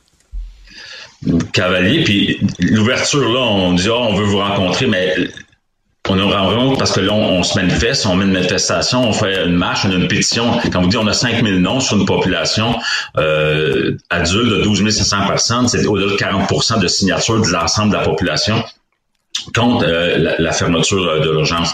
Puis il y a des, des, choses qui peuvent être mises en place. Puis on parle des journaux, on nous dit on va mettre des annonces dans les journaux, à la radio. Mais on a une, une population qui est plus vieillissante. Puis c'est pas tout le monde qui est habile avec les médias sociaux. Puis le, journal papier, il, va disparaître. Comment on va pouvoir rejoindre la, la population via les journaux ou des communiqués? C'est pas, pas, c'est pas la, la, la, façon de faire de transmettre l'information. Il faut vraiment être en consultation avec la population. Est-ce que c'est une je suis convaincu qu'on a des voies de passage pour trouver des solutions. Est-ce que c'est une décision temporaire, ça, qu'on vous a dit? Euh, ça va revenir à la normale ou euh, c'est, c'est euh, le new normal, comme on dit en anglais? Mais là, on nous allègue en disant que ben là, ça va fermer le premier, mais on va travailler pour réouvrir dans quelques mois si on réussit à trouver des ressources. Ben là, je pense que si on met la clé dans la porte, euh, on ne voudra plus la, réouvrir par la suite. Puis je fais juste le pont avec nos, nos gens. Sur le territoire vont arriver en mars dans un état de panique parce que leur santé est pas bonne. Ils vont sonner la porte, mais ça répondra pas. La porte est fermée. Il n'y a pas quelqu'un qui va répondre derrière pour dire, écoutez, euh, allez à Saint-Agathe. les gens ne se déplaceront pas parce que sont en, en démunis, en difficulté. L'état de santé est précaire. Ils vont retourner chez eux. Puis là, ils vont subir des traumatismes beaucoup plus grands que d'être traités. Puis là, je vais lancer un défi au ministre de la Santé, euh, M. Dubé, s'il peut nous garantir à 100 où il se porte responsable qu'il n'arrivera jamais de décès sur nos routes dû à la fermeture de l'urgence. Ça, je pense que j'aimerais bien ça, bien ça l'entendre de ce côté-là. Puis, faut se le dire, deux heures de transport, quelqu'un qui est en probabilité de difficulté de coagulation sanguine doit quitter, même en ambulance, chaque seconde va compter. puis les risques de décès euh, sont, sont bien, bien réels. On va nous dire, oui, mais si ça arrive juste la nuit, euh, vous faites des hypothèses, mais tout peut arriver. Ben là, j'imagine un jeune couple, mettons, avec un jeune enfant, là, puis le jeune enfant se porte mal pendant la nuit. Ils font quoi? Ils vont où? C'est inquiétant, maudit, ça, M. Charrette. Ouais. Puis on sait que souvent, puis je vais vous dire majoritairement, les situations d'urgence graves, hein, un enfant va faire la température le soir, va faire la température la nuit, mais à 19h59, lorsqu'on va se présenter, ben, on va dire allez à Saint-Agathe. Puis demain, hein, on annonce quand même une bonne bordée de neige. Là. Mais nous, c'est notre quotidien euh, dans les Laurentides, c'est notre quotidien d'Antoine, d'Antoine Labelle en région. Les tempêtes de neige, on en a sur base régulière. Fait que les déplacements sont d'autant plus risqués. Puis j'interpelle aussi la ministre des Transports. On a une route qui, qui, qui est quand même euh, provinciale, une route transcanadienne, beaucoup de circulation. Mais quelqu'un qui est malade, fait de la température, de la difficulté, à se déplacer, doit se rendre à Saint-Agathe. Puis en plus, rendu à Saint-Agathe, on va attendre 30 heures. Qu'on revienne le lendemain parce qu'on va. donc je pense que c'est une absurdité euh, monumentale. Et M. Denis Charrette, en terminant, vous êtes un citoyen. euh, Oui. Est-ce que vous êtes optimiste sur euh, le système de santé? Il me semble que ça fait des années et des années et des années. Tous les gouvernements se sont succédés. On va prendre le taureau par les cornes. On va changer ça. Il y a tout le temps les mêmes maudits problèmes. Est-ce que vous pensez qu'on va en venir à bout ou bien là, euh, vous baissez les bras? Ben, je pense que le, le modèle actuel, malgré la réforme de, de M. Dubé, on va l'appeler comme ça, mais je pense que les endroits, qui est des bonnes réussites, c'est les endroits où le citoyen est participatif. euh, au, au réseau de la santé, il est complémentaire au réseau de la santé. C'est les endroits, euh, pas, pas d'études exhaustives, mais les belles réussites qu'on entend actuellement, c'est ces endroits-là où les citoyens sont euh, à part entière dans le processus du réseau de la santé, mais toute la partie périphérique. Puis comme vous disiez, l'immigration, l'accueil, euh, l'intégration, mais c'est ce moment, c'est ce bout de terrain-là, bout de jeu-là que nous, on peut, on peut venir intervenir. Bon, c'est demain, cette manifestation-là. C'est à quelle heure? C'est où? Mais le centre sportif au 1550 euh, chemin du Rapide à Rivière-Rouge, on attend de la, de la neige, on est bien conscient, mais on va s'assurer d'avoir des d'être en sécurité, il va y avoir des intervenants sur place, les intervenciers, la sécurité publique vont être sur place pour s'assurer que tout se, se porte bien pour la santé des gens. Souhaitons-nous, enfin l'urgence est encore ouverte, mais pour la santé des, des gens. Départ 13h30, arrivé au pied du, je dirais, l'hôpital, on va l'avoir en arrière-plan, il va y avoir une scène sur place au, euh, au 16-20 à l'Annonciation Nord. Puis euh, les dignitaires, les élus, les organismes, euh, des citoyens qui vont venir prendre la parole pour dénoncer la fermeture. Puis pour nous, le 1er février, c'est non négociable. On demande au ministre de lever la fermeture puis de nous permettre de travailler avec le 6 de Laurentides dans les prochains mois pour trouver des alternatives. Une urgence fermée. Urgence fermée. Il me semble que ça va pas ensemble, cette affaire-là. En tout cas, bref, euh, euh, bon, bon courage et bonne chance, Monsieur euh, Denis Charrette, président du mouvement Urgence 24 heures. Parce qu'une urgence, quand c'est urgent, Christy, ça devrait être ouvert, il me semble, là, et, et ancien maire de Rivière-Rouge. Bonne journée. Bye. William et Sébastien ont enfin trouvé le condo de leur rêve. Ils l'ont acheté avec l'aide d'une courtière immobilière recommandée par Confia. Parmi les courtiers qui leur ont été proposés, William et Sébastien ont choisi de faire affaire avec Hélène. Elle connaissait bien le quartier et d'emblée, elle a compris leurs besoins. Ça a tout de suite cliqué. Mais quand même pas autant qu'entre William et Sébastien. Confia, on se dédie à l'espace le plus important de votre vie. Confia fait partie d'Espace Proprio, une initiative de Desjardins.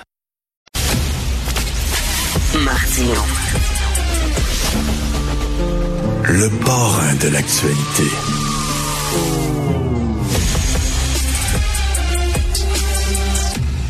Le système de santé se porte toujours aussi mal malgré toutes les promesses de réforme, de restructurer, etc., de Top Gun. Nous allons en parler avec Paul Brunet, président du Conseil pour la protection des malades. Paul Brunet, premièrement, bonne année, Monsieur Brunet?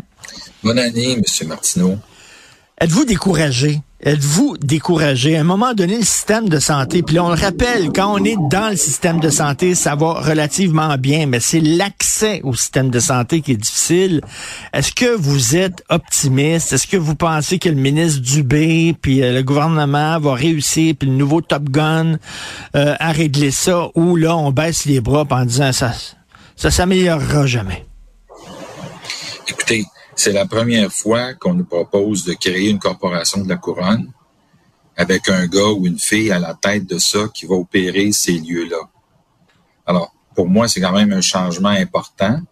J'espère, comme je l'ai dit, peut-être même que le ministre nous l'a promis, qu'on va avoir quelqu'un qui va aller chercher de l'efficience, de l'imputabilité. Comment ça se fait que quand un commissaire aux plaintes, comme on le voit dans votre journal ce matin, dit il y a eu un problème au niveau de la gestion et de l'administration des soins, que personne ne soit sanctionné. Dans une entreprise privée, là, le gars ou la fille qui a manqué le, courriel ou qui ne l'a pas envoyé ou qui n'a pas traité le fax, là, il serait puni. Il faut que les gens comprennent que s'ils font une bonne job, ils vont être récompensés. Puis s'ils font pas une bonne job, ils vont être sanctionnés. Vous allez me dire, oui, il y a une crise. Je le sais, monsieur, qu'il y a une crise. Mais ça fait 20 ans que je commande la crise les urgences. ça aussi, il faut qu'il y ait quelque chose qui change. Il faut qu'on change les paradigmes. On peut pas continuer à penser que ça prend plus de lits, ça prend plus d'ambulances.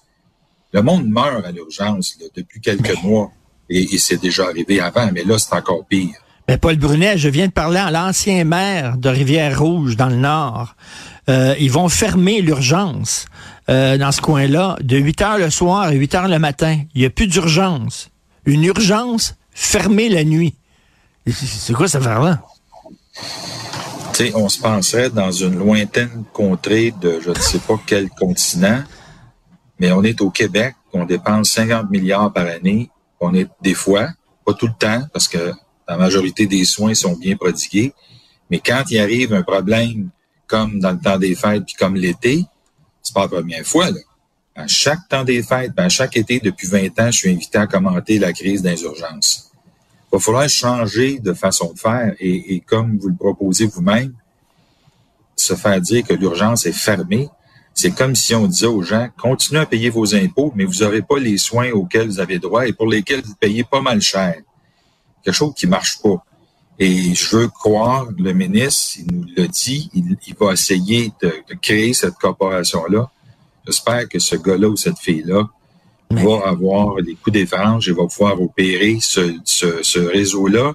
Mais là, il va avoir des sous-ministres au-dessus d'eux autres, là, au-dessus de lui ou d'elle. Ça va être des belles-mères, ça? Présentement, là, c'est pas mal eux autres qui drivent le show. Je les ai vus en commission parlementaire là, tourner autour du ministre quand il était pas sûr d'une chose. Le sous-ministre rentrait. Ben, l'impression qui, des fois, n'était pas toujours celle que les patients auraient souhaité. Mais faisons confiance. C'est la première fois, moi, que je vois ça. Là. mais Monsieur Brunet, Monsieur Brunet, c'est énormément de pression pour une seule personne. Euh, J'entendais ce matin euh, le président euh, de la Fédération des omnipraticiens qui dirait, qui disait, ça, ça, ça prendrait une équipe, là, une équipe de Top Gun, pas rien qu'un Top Gun. S'entend. Mais pour avoir fait une maîtrise en administration publique, puis pour avoir vu de ces gars-là, de ces filles-là à la tête de municipalité, vous allez me dire, c'est pas le réseau, mais quand même, des gars et des filles qui sont pas des chevaux de parade, qui sont low profile, qui parlent à leur monde, qui parlent aux syndicats, qui parlent à leurs clients, qui s'entendent, qui vont chercher le plus d'idées possibles, hein, peu importe d'où qu'elles puissent provenir. J'ai vu, moi, de ces gars-là, de ces filles-là, être des modèles dans la gestion du milieu municipal, et je sais que ça existe. C'est rare mais un gars ou une fille qui réussit à faire transpirer toutes les valeurs et qui les vit lui-même ou elle-même, c'est le fun de prêcher, mais si tu vis pas, t'as de la fou. Alors, comment tout ça va se matérialiser? J'ai hâte de voir qui va être nommé. Vous avez raison, c'est une grosse pression. Et je pense qu'on va avoir besoin aussi des médecins puis des, des organisations, des syndicats de médecins. Présentement, depuis cinq ans, tout le monde est d'accord que des médecins à domicile pour voir des personnes âgées malades, ça sauve des hospitalisations. Cette semaine, été avec un médecin qui m'a dit que dans son urgence, cette journée-là, il y avait 50% de personnes âgées, pas toutes très malades, mais des personnes qui étaient pas capables ou avaient pas pu atteindre un médecin ou un professionnel de la santé. Quand on les soigne chez elles, ces personnes-là, on sauve 50% de ça. C'est la moitié du problème de l'engorgement des urgences. C'est pas rien, mais on ne ben bouge pas depuis cinq ans. Mais tout le monde est d'accord. Là, on dit les gens vont à l'urgence des fois, puis n'ont pas besoin d'aller à l'urgence. Euh, j'en parlais avec mon collègue ici, Alexandre Dubé, un peu plus tôt, euh, Paul Brunet. Puis il me disait, avec raison, il y a personne qui va à l'urgence de gaieté de cœur. Là. On sait qu'on va attendre 15 Ben heures. Il y a personne qui se lève un matin en disant, hey, moi, je vais aller attendre à l'urgence pendant 15 heures. Si les gens vont à l'urgence, c'est peut-être parce que il y, a pas de, les autres places sont fermées ou ça fonctionne pas. Oui. Il faut que, autant je comprends le ministre de dire, venez pas à l'urgence, vous n'avez pas vraiment besoin de soins urgents, mais il faut en même temps insister auprès des équipes, au 811, au GAP, pour donner accès. Quand on appelle, qu'on n'attende pas une heure et demie, deux heures, puis qu'on soit découragé, puis quand on nous dit, on va vous rappeler dans les prochains jours pour votre rendez-vous, faut-tu rester à la maison? C'est pas sharp. Il faut être plus sharp.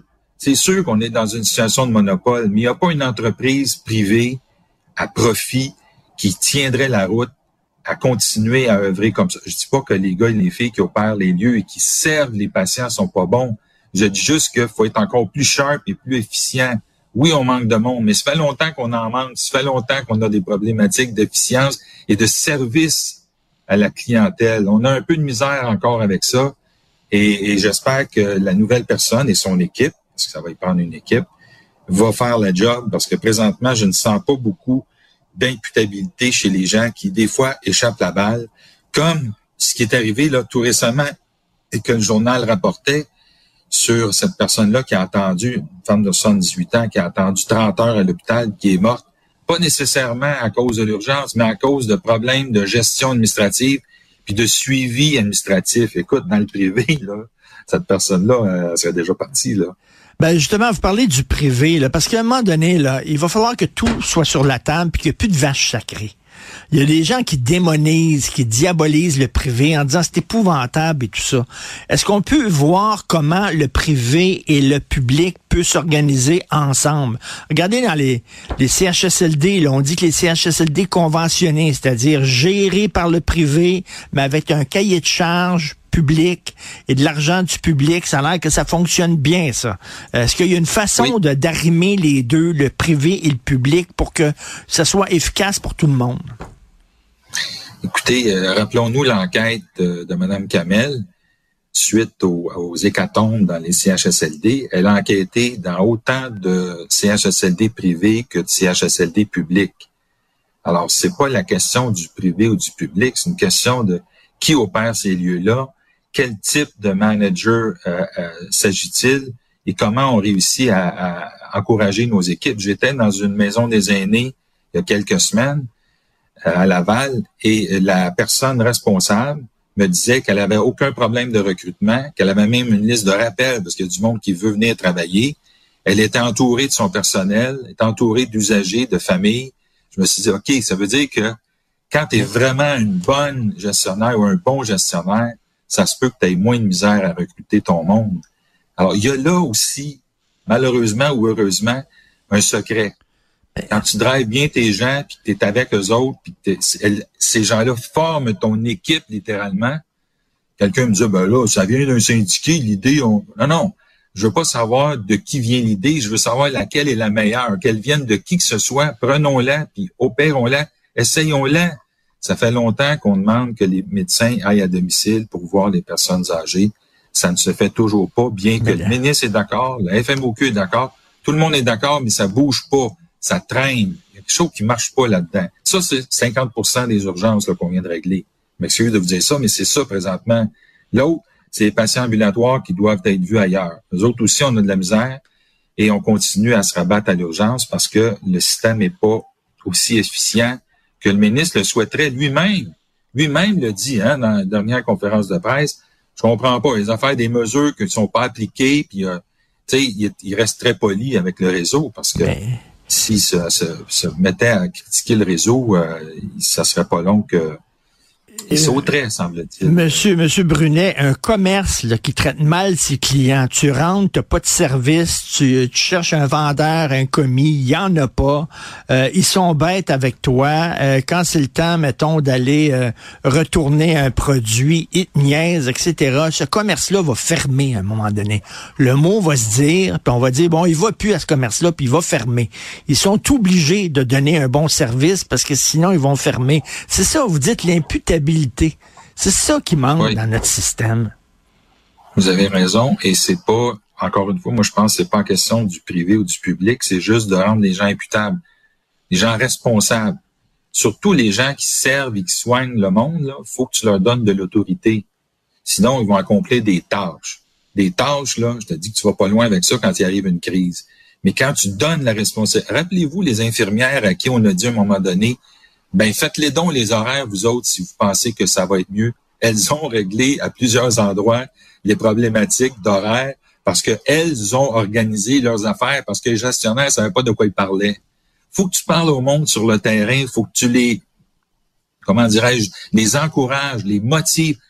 Prenez, moi, en tout cas, comme DG de ville pendant 30 ans, j'ai eu beaucoup plus de valeur ajoutée parce que j'avais laissé les gens organiser les affaires parce que ces gens-là, comme le déneigement, l'école bleue savait comment faire le déneigement.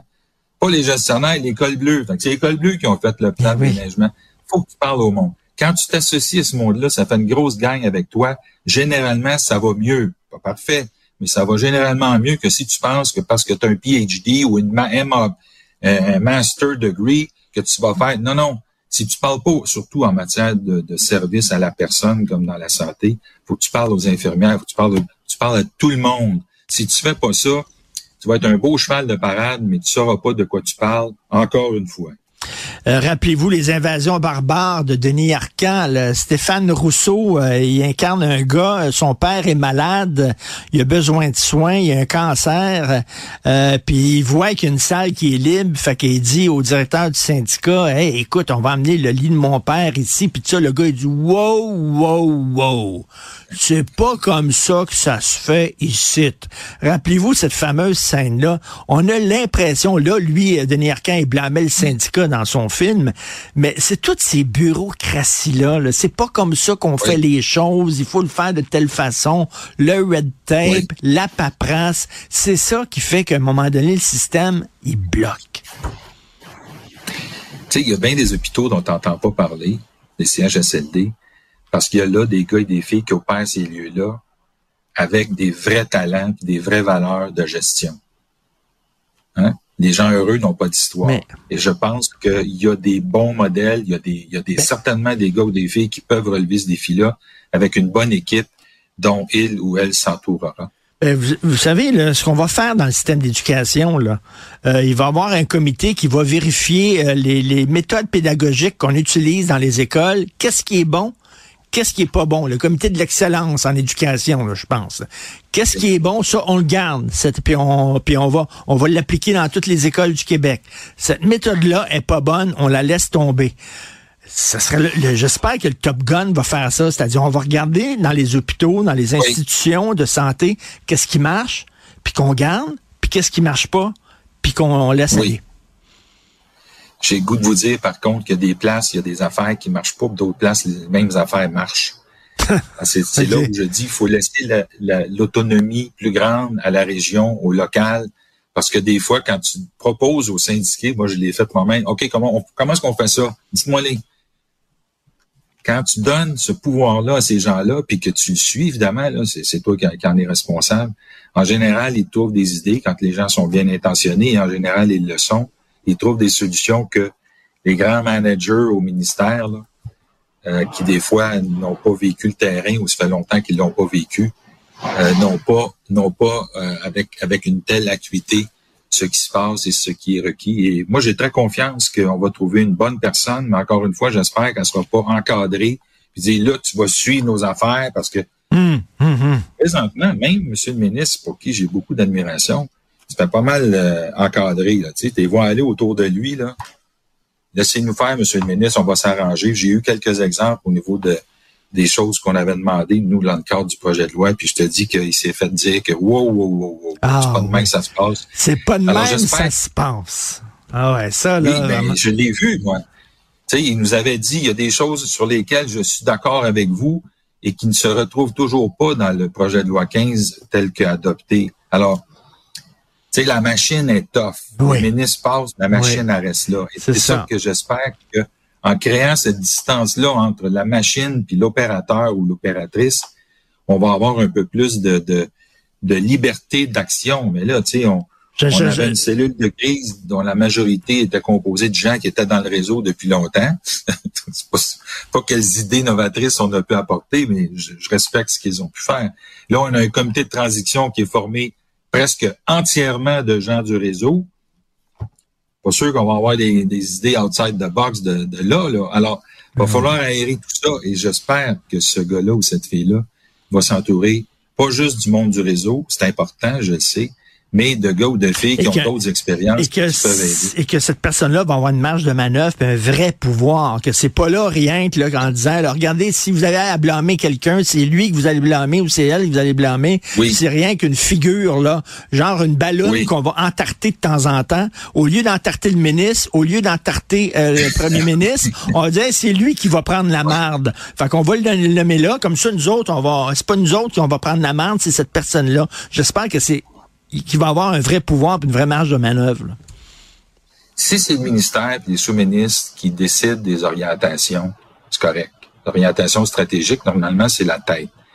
Mais en descendant tout de suite, quand tu demandes au PDG ou à la PDG, OK, établis-moi des plans d'action pour réaliser ces objectifs-là, c'est là où on va voir la vraie latitude dont dispose cette personne-là. moi, j'ai hâte de voir comment ça va se passer. Puis quand le gars ou la fille va commencer à dire, voici mon plan d'action pour réaliser votre objectif, Là, tu vas peut-être voir les, belles-mères au ministère dire Wow, wow, wow. C'est là qu'on va voir quel pouvoir ce gars-là ou cette fille-là aura. J'espère qu'elle ou il aura ce pouvoir et cette latitude comme vous le proposez vous-même. Jean-Marc Parent dans les évasions barbares, c'est pas comme ça qu'on fait les affaires. ça commence par le syndicat, puis ça finit par le syndicat. On se souvient de ça. On espère que ça va être un peu plus souple que ça. Merci beaucoup et euh, bonne année encore. On se croise les doigts, Monsieur Paul Brunet euh, du Conseil pour la protection des malades. Bonne journée. Merci. Martino. Le préféré du règne animal. Bonjour, les petits lapins. Petit lapin, petit lapin. Une femme de 70 ans qui fait une chute, une mauvaise chute et qui se casse une hanche, ça arrive souvent, ça. Ça arrive malheureusement souvent au Québec. Mais ce qui arrive pas souvent, c'est que cette femme-là est envoyée à l'hôpital, puis pendant 30 heures, 30 heures, elle mange pas, elle boit rien, elle pas analysée, elle pas supervisée, rien. Finalement, son état se dégrade et elle est décédée. C'est ce qui est arrivé à Madame Annette Abouchard. On peut lire le texte de Héloïse Archambault dans le journal de Montréal aujourd'hui. Euh, le médecin avait pas reçu le fax. Il savait pas ce qu'elle avait, cette dame-là. Il savait pas que la situation était urgente. On va en parler avec sa fille, euh, Madame Marilou Médawar. Bonjour, Madame Médawar. Bonjour, monsieur. C'est, c'est dur, les photos qu'on voit dans le journal. On voit votre mère, deux photos, euh, votre mère avec vous, votre mère avec sa petite fille. Elle est, elle est resplendissante. C'était une belle madame et on la voit à côté à l'hôpital entubée. Euh, elle était comme ça pendant 30 heures sans aucune supervision. C'est assez hallucinant ce qui s'est passé. Là. Oui, dans le fond, on a tous été anéantis. On, s'attendait bien sûr pas à ça. Euh, elle s'est fracturée la hanche et euh, finalement, euh, on a su par la suite que le chirurgien n'avait pas reçu le message comme quoi il y avait une dame âgée qui attendait à l'hôpital pour se faire opérer pour une fracture à la hanche. Aussitôt que on avait malgré relancé plusieurs fois le, le personnel, mais euh, on nous disait toujours, euh, ben c'est normal, c'est le système. Des fois, faut attendre. Sauf que nous, le médecin urgentologue nous avait dit, nous avait dit euh, la veille que il y aurait une opération soit le, soir même ou le lendemain matin très tôt. On nous a même offert de nous faire transférer à Sacré-Cœur, mais on nous a dit que ça serait plus rapide, rapide où est-ce qu'on était. Donc on est on est resté. Puis, euh, durant l'opération, euh, ma mère a manqué d'oxygène. Elle a eu une embolie graisseuse. Euh, c'est sûr que plus les délais sont longs quand on est en attente pour ce, genre d'opération, plus les risques de complications sont grands. c'est sûr que oui. Est-ce que vous pensez que si on l'avait pris en charge plus rapidement, elle serait encore avec vous? On saura jamais. Hmm. On sait que euh, le plus rapidement on est opéré suite à une fracture comme ça, euh, plus on a de chance de, de, de, survivre et de récupérer. mais finalement, on ne saura jamais. Je, connaissant ma mère, même après qu'elle ait manqué beaucoup, beaucoup d'oxygène, quand elle a été intubée, elle s'est battue. On nous avait dit qu'elle avait peut-être quelques heures. Finalement, elle, elle, est restée avec nous une semaine.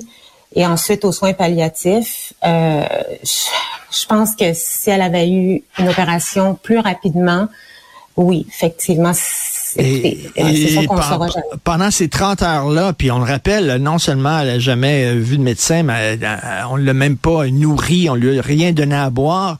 J'imagine, vous, vous vous êtes démené là, en disant, ben là, écoutez, elle, est là, elle s'est fracturée une hanche, et, on vous disait quoi? C'est comme ça, le système, faut attendre, on, on peut rien faire?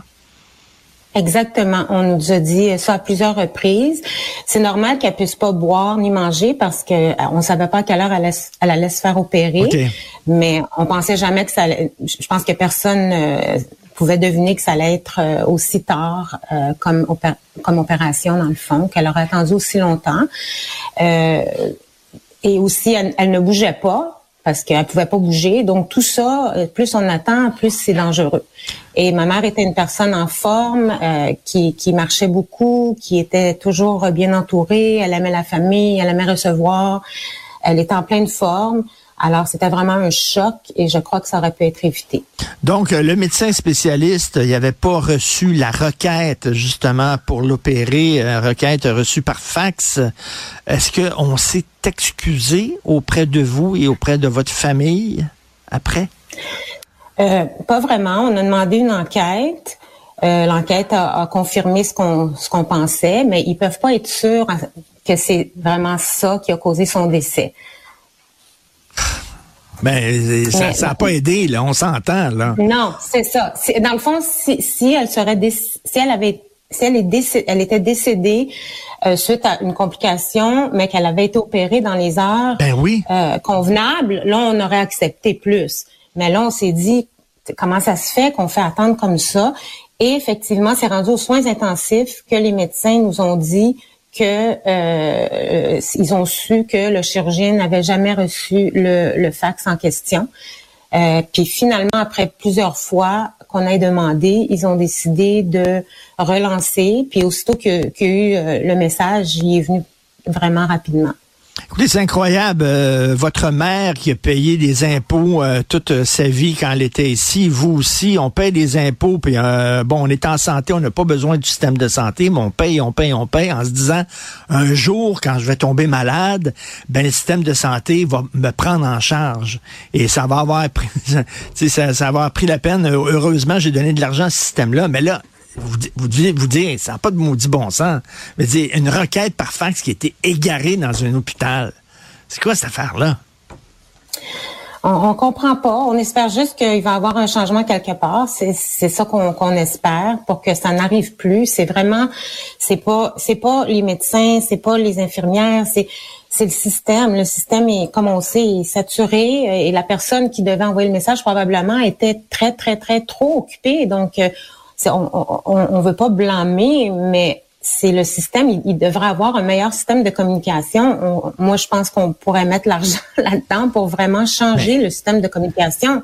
Ça se fait, on le sait, ça se fait ailleurs. Alors pourquoi est-ce qu'on fait pas ça? Puis si ça peut sauver d'autres personnes, ben au moins ça. Mais, mais, mais un fax. Un fax, on, est en 2024. Je ne saurais même pas où, moi, aller pour envoyer un fax. Je sais même pas où c'est qu'il y a une machine à fax euh, euh, quelque part. C'est incroyable quand même qu'on fonctionne encore avec des vieux outils comme ça. Oui, puis même les médecins, ils, ils comprennent pas, mais ils n'ont pas le choix. Je veux dire, personne comprenait. Euh, les médecins étaient, ils étaient très tristes pour nous. Ils, ils, avaient de la peine. Ils ont été extraordinaires, les infirmières aussi mais il y a un, gros manquement quelque part. Et c'est sûr qu'on le sait qu'il faut que les choses bougent, que les choses changent. C'est quelque chose qui coûte très cher, mais à long terme, je pense que ça, ça vaut la peine. Là, ça, même ça coûterait moins cher. Mais Madame Medawar, je viens de parler à Paul Brunet, c'est le président du Conseil pour la protection des malades, puis il dit un des problèmes, c'est qu'il y a personne qui est responsable. Ah, c'est le, système, c'est le système. Là. À un moment donné, il y a quelqu'un qui a mal fait sa job. Je suis désolé, là. Si le fax s'est pas rendu, c'est parce que quelqu'un a pas fait sa job. Arrêtez avec le système, puis c'est une faille, puis ça arrive, puis tout ça. Ça, on dit en anglais, shit happens. Mais je m'excuse, là. S'il y a de la merde qui arrive, c'est parce qu'il y a quelqu'un qui a pas fait sa job. Est-ce que cette personne-là va être punie? Est-ce que cette personne-là va être chicanée? Est-ce qu'elle va avoir une amende? Est-ce qu'elle va être renvoyée ou tout ça? C'est ça l'affaire de dire, ah, c'est le système. C'est pas une excuse, ça. Oui, je suis d'accord. Cette personne devrait avoir peut-être une, une sorte de réprimande, sauf Ben que oui. cette personne-là était aussi probablement débordée. Je suis d'accord que peut-être qu'elle a pas fait son travail ou qu'il a pas fait son travail, mais cette personne-là devait être débordée aussi parce qu'il n'y a pas assez d'employés pour faire tout ce qu'on doit faire. Donc, le système de communication doit changer. On, on, on pourrait aussi changer, c'est sûr qu'il y a d'autres choses à changer dans le système de santé. Il y a plein de, de- de problèmes, il y a plein de lacunes. Mais comme vous dites, en 2024, ma mère est décédée en 2023, OK, mais comment est-ce que ça peut arriver ici, quelque chose comme ça? Comment est-ce qu'on peut prendre une chance avec une dame en pleine forme qui a eu une, une- une- une opération qui se fait quand même assez couramment? Ben oui. Comment est-ce que le, le message s'est pas rendu? Come on. Ah, ça, C'est- ça- c'est vraiment ça. c'est déprimant et euh, tu sais euh, vous euh, vous lisez euh, régulièrement dans les journaux des problèmes avec le système de santé puis ça arrive tout le temps aux autres ça arrive aux autres Là, c'est arrivé à vous là Ouais. c'est arrivé à vous et ça peut arriver aux gens qui nous écoutent aussi là une affaire aussi banale qu'une femme de 78 ans qui fait une chute qui se casse une hanche comme je l'ai dit au début ça arrive tout le temps on meurt pas de ça habituellement voyons Non, c'est ça. Puis c'est une opération euh, courante qui, qui, qui se fait bien. Euh, connaissant ma mère, elle se serait rétablie assez rapidement aussi. Euh, puis c'est, bizarre parce qu'à l'hôpital, je disais à ma mère, euh, ça, t'as, tellement mal tombé que ça aurait pu être pire. Tu sais, une chance, c'est, ça, ça se répare bien. Puis elle, elle dit, ah oui, tu penses, là, ben oui. euh, mais qui aurait cru? Puis elle, elle arrêtait pas de me dire, Marilou, ils m'ont oublié. J'étais là, non, mais on a demandé. Ils disent que c'est, c'est normal. Des fois, c'est long. Mais non, le chirurgien, il attendait. Puis s'il avait été averti plus tôt, ben c'est sûr qu'il se serait présenté plus tôt à l'hôpital. Incroyable Alors, c'est vraiment, elle a été oubliée comme elle... euh, Oublié, Elle c'est ça. Comme on dit, là, elle est tombée dans le crack. Elle est tombée dans le crack. Là, puis, euh, Exactement, exactement. exactement. Ben, bon courage, Madame Marilou euh, Médawar. Et vous faites preuve quand même de beaucoup de compréhension quand vous dites, ben, que- qu'est-ce que vous voulez, ces gens-là sont débordés. euh, quand même, vous faites preuve de compréhension, mais reste que c'est incroyable que ça se passe ici au Québec.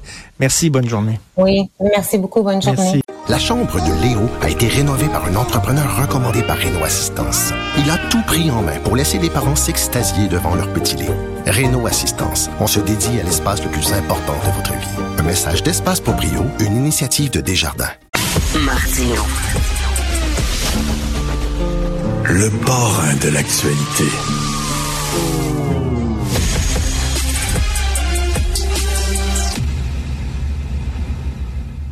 Nous parlons euh, d'économie avec euh, Yves Daou. Alors, euh, Yves, c'est la course contre la montre pour 165 000 entreprises québécoises. Quoi, ils ont six jours pour rembourser un prêt, c'est ça?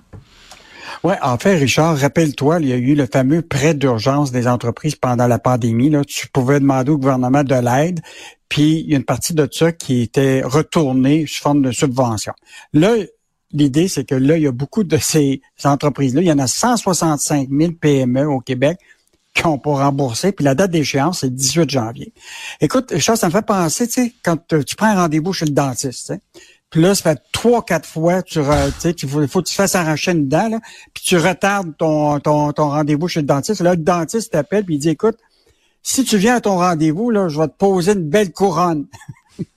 Puis, eh ben là, la réalité, c'est que le gouvernement, actuellement, il donne la chance, là, si tu rembourses le 18 janvier, mettons, tu as eu un prêt Oui. de 60 000 ben, il est prêt, si tu te rembourses 40 000 il te donne 20 000 Donc, tu gardes le 20 000 Si tu as eu le fameux prêt de 40 000 puis que tu payes la- une partie de ça, tu vas pouvoir garder 10 000 Mais écoute, il y, a, il y a eu 183 000 entreprises qui ont, au Québec qui ont eu le droit.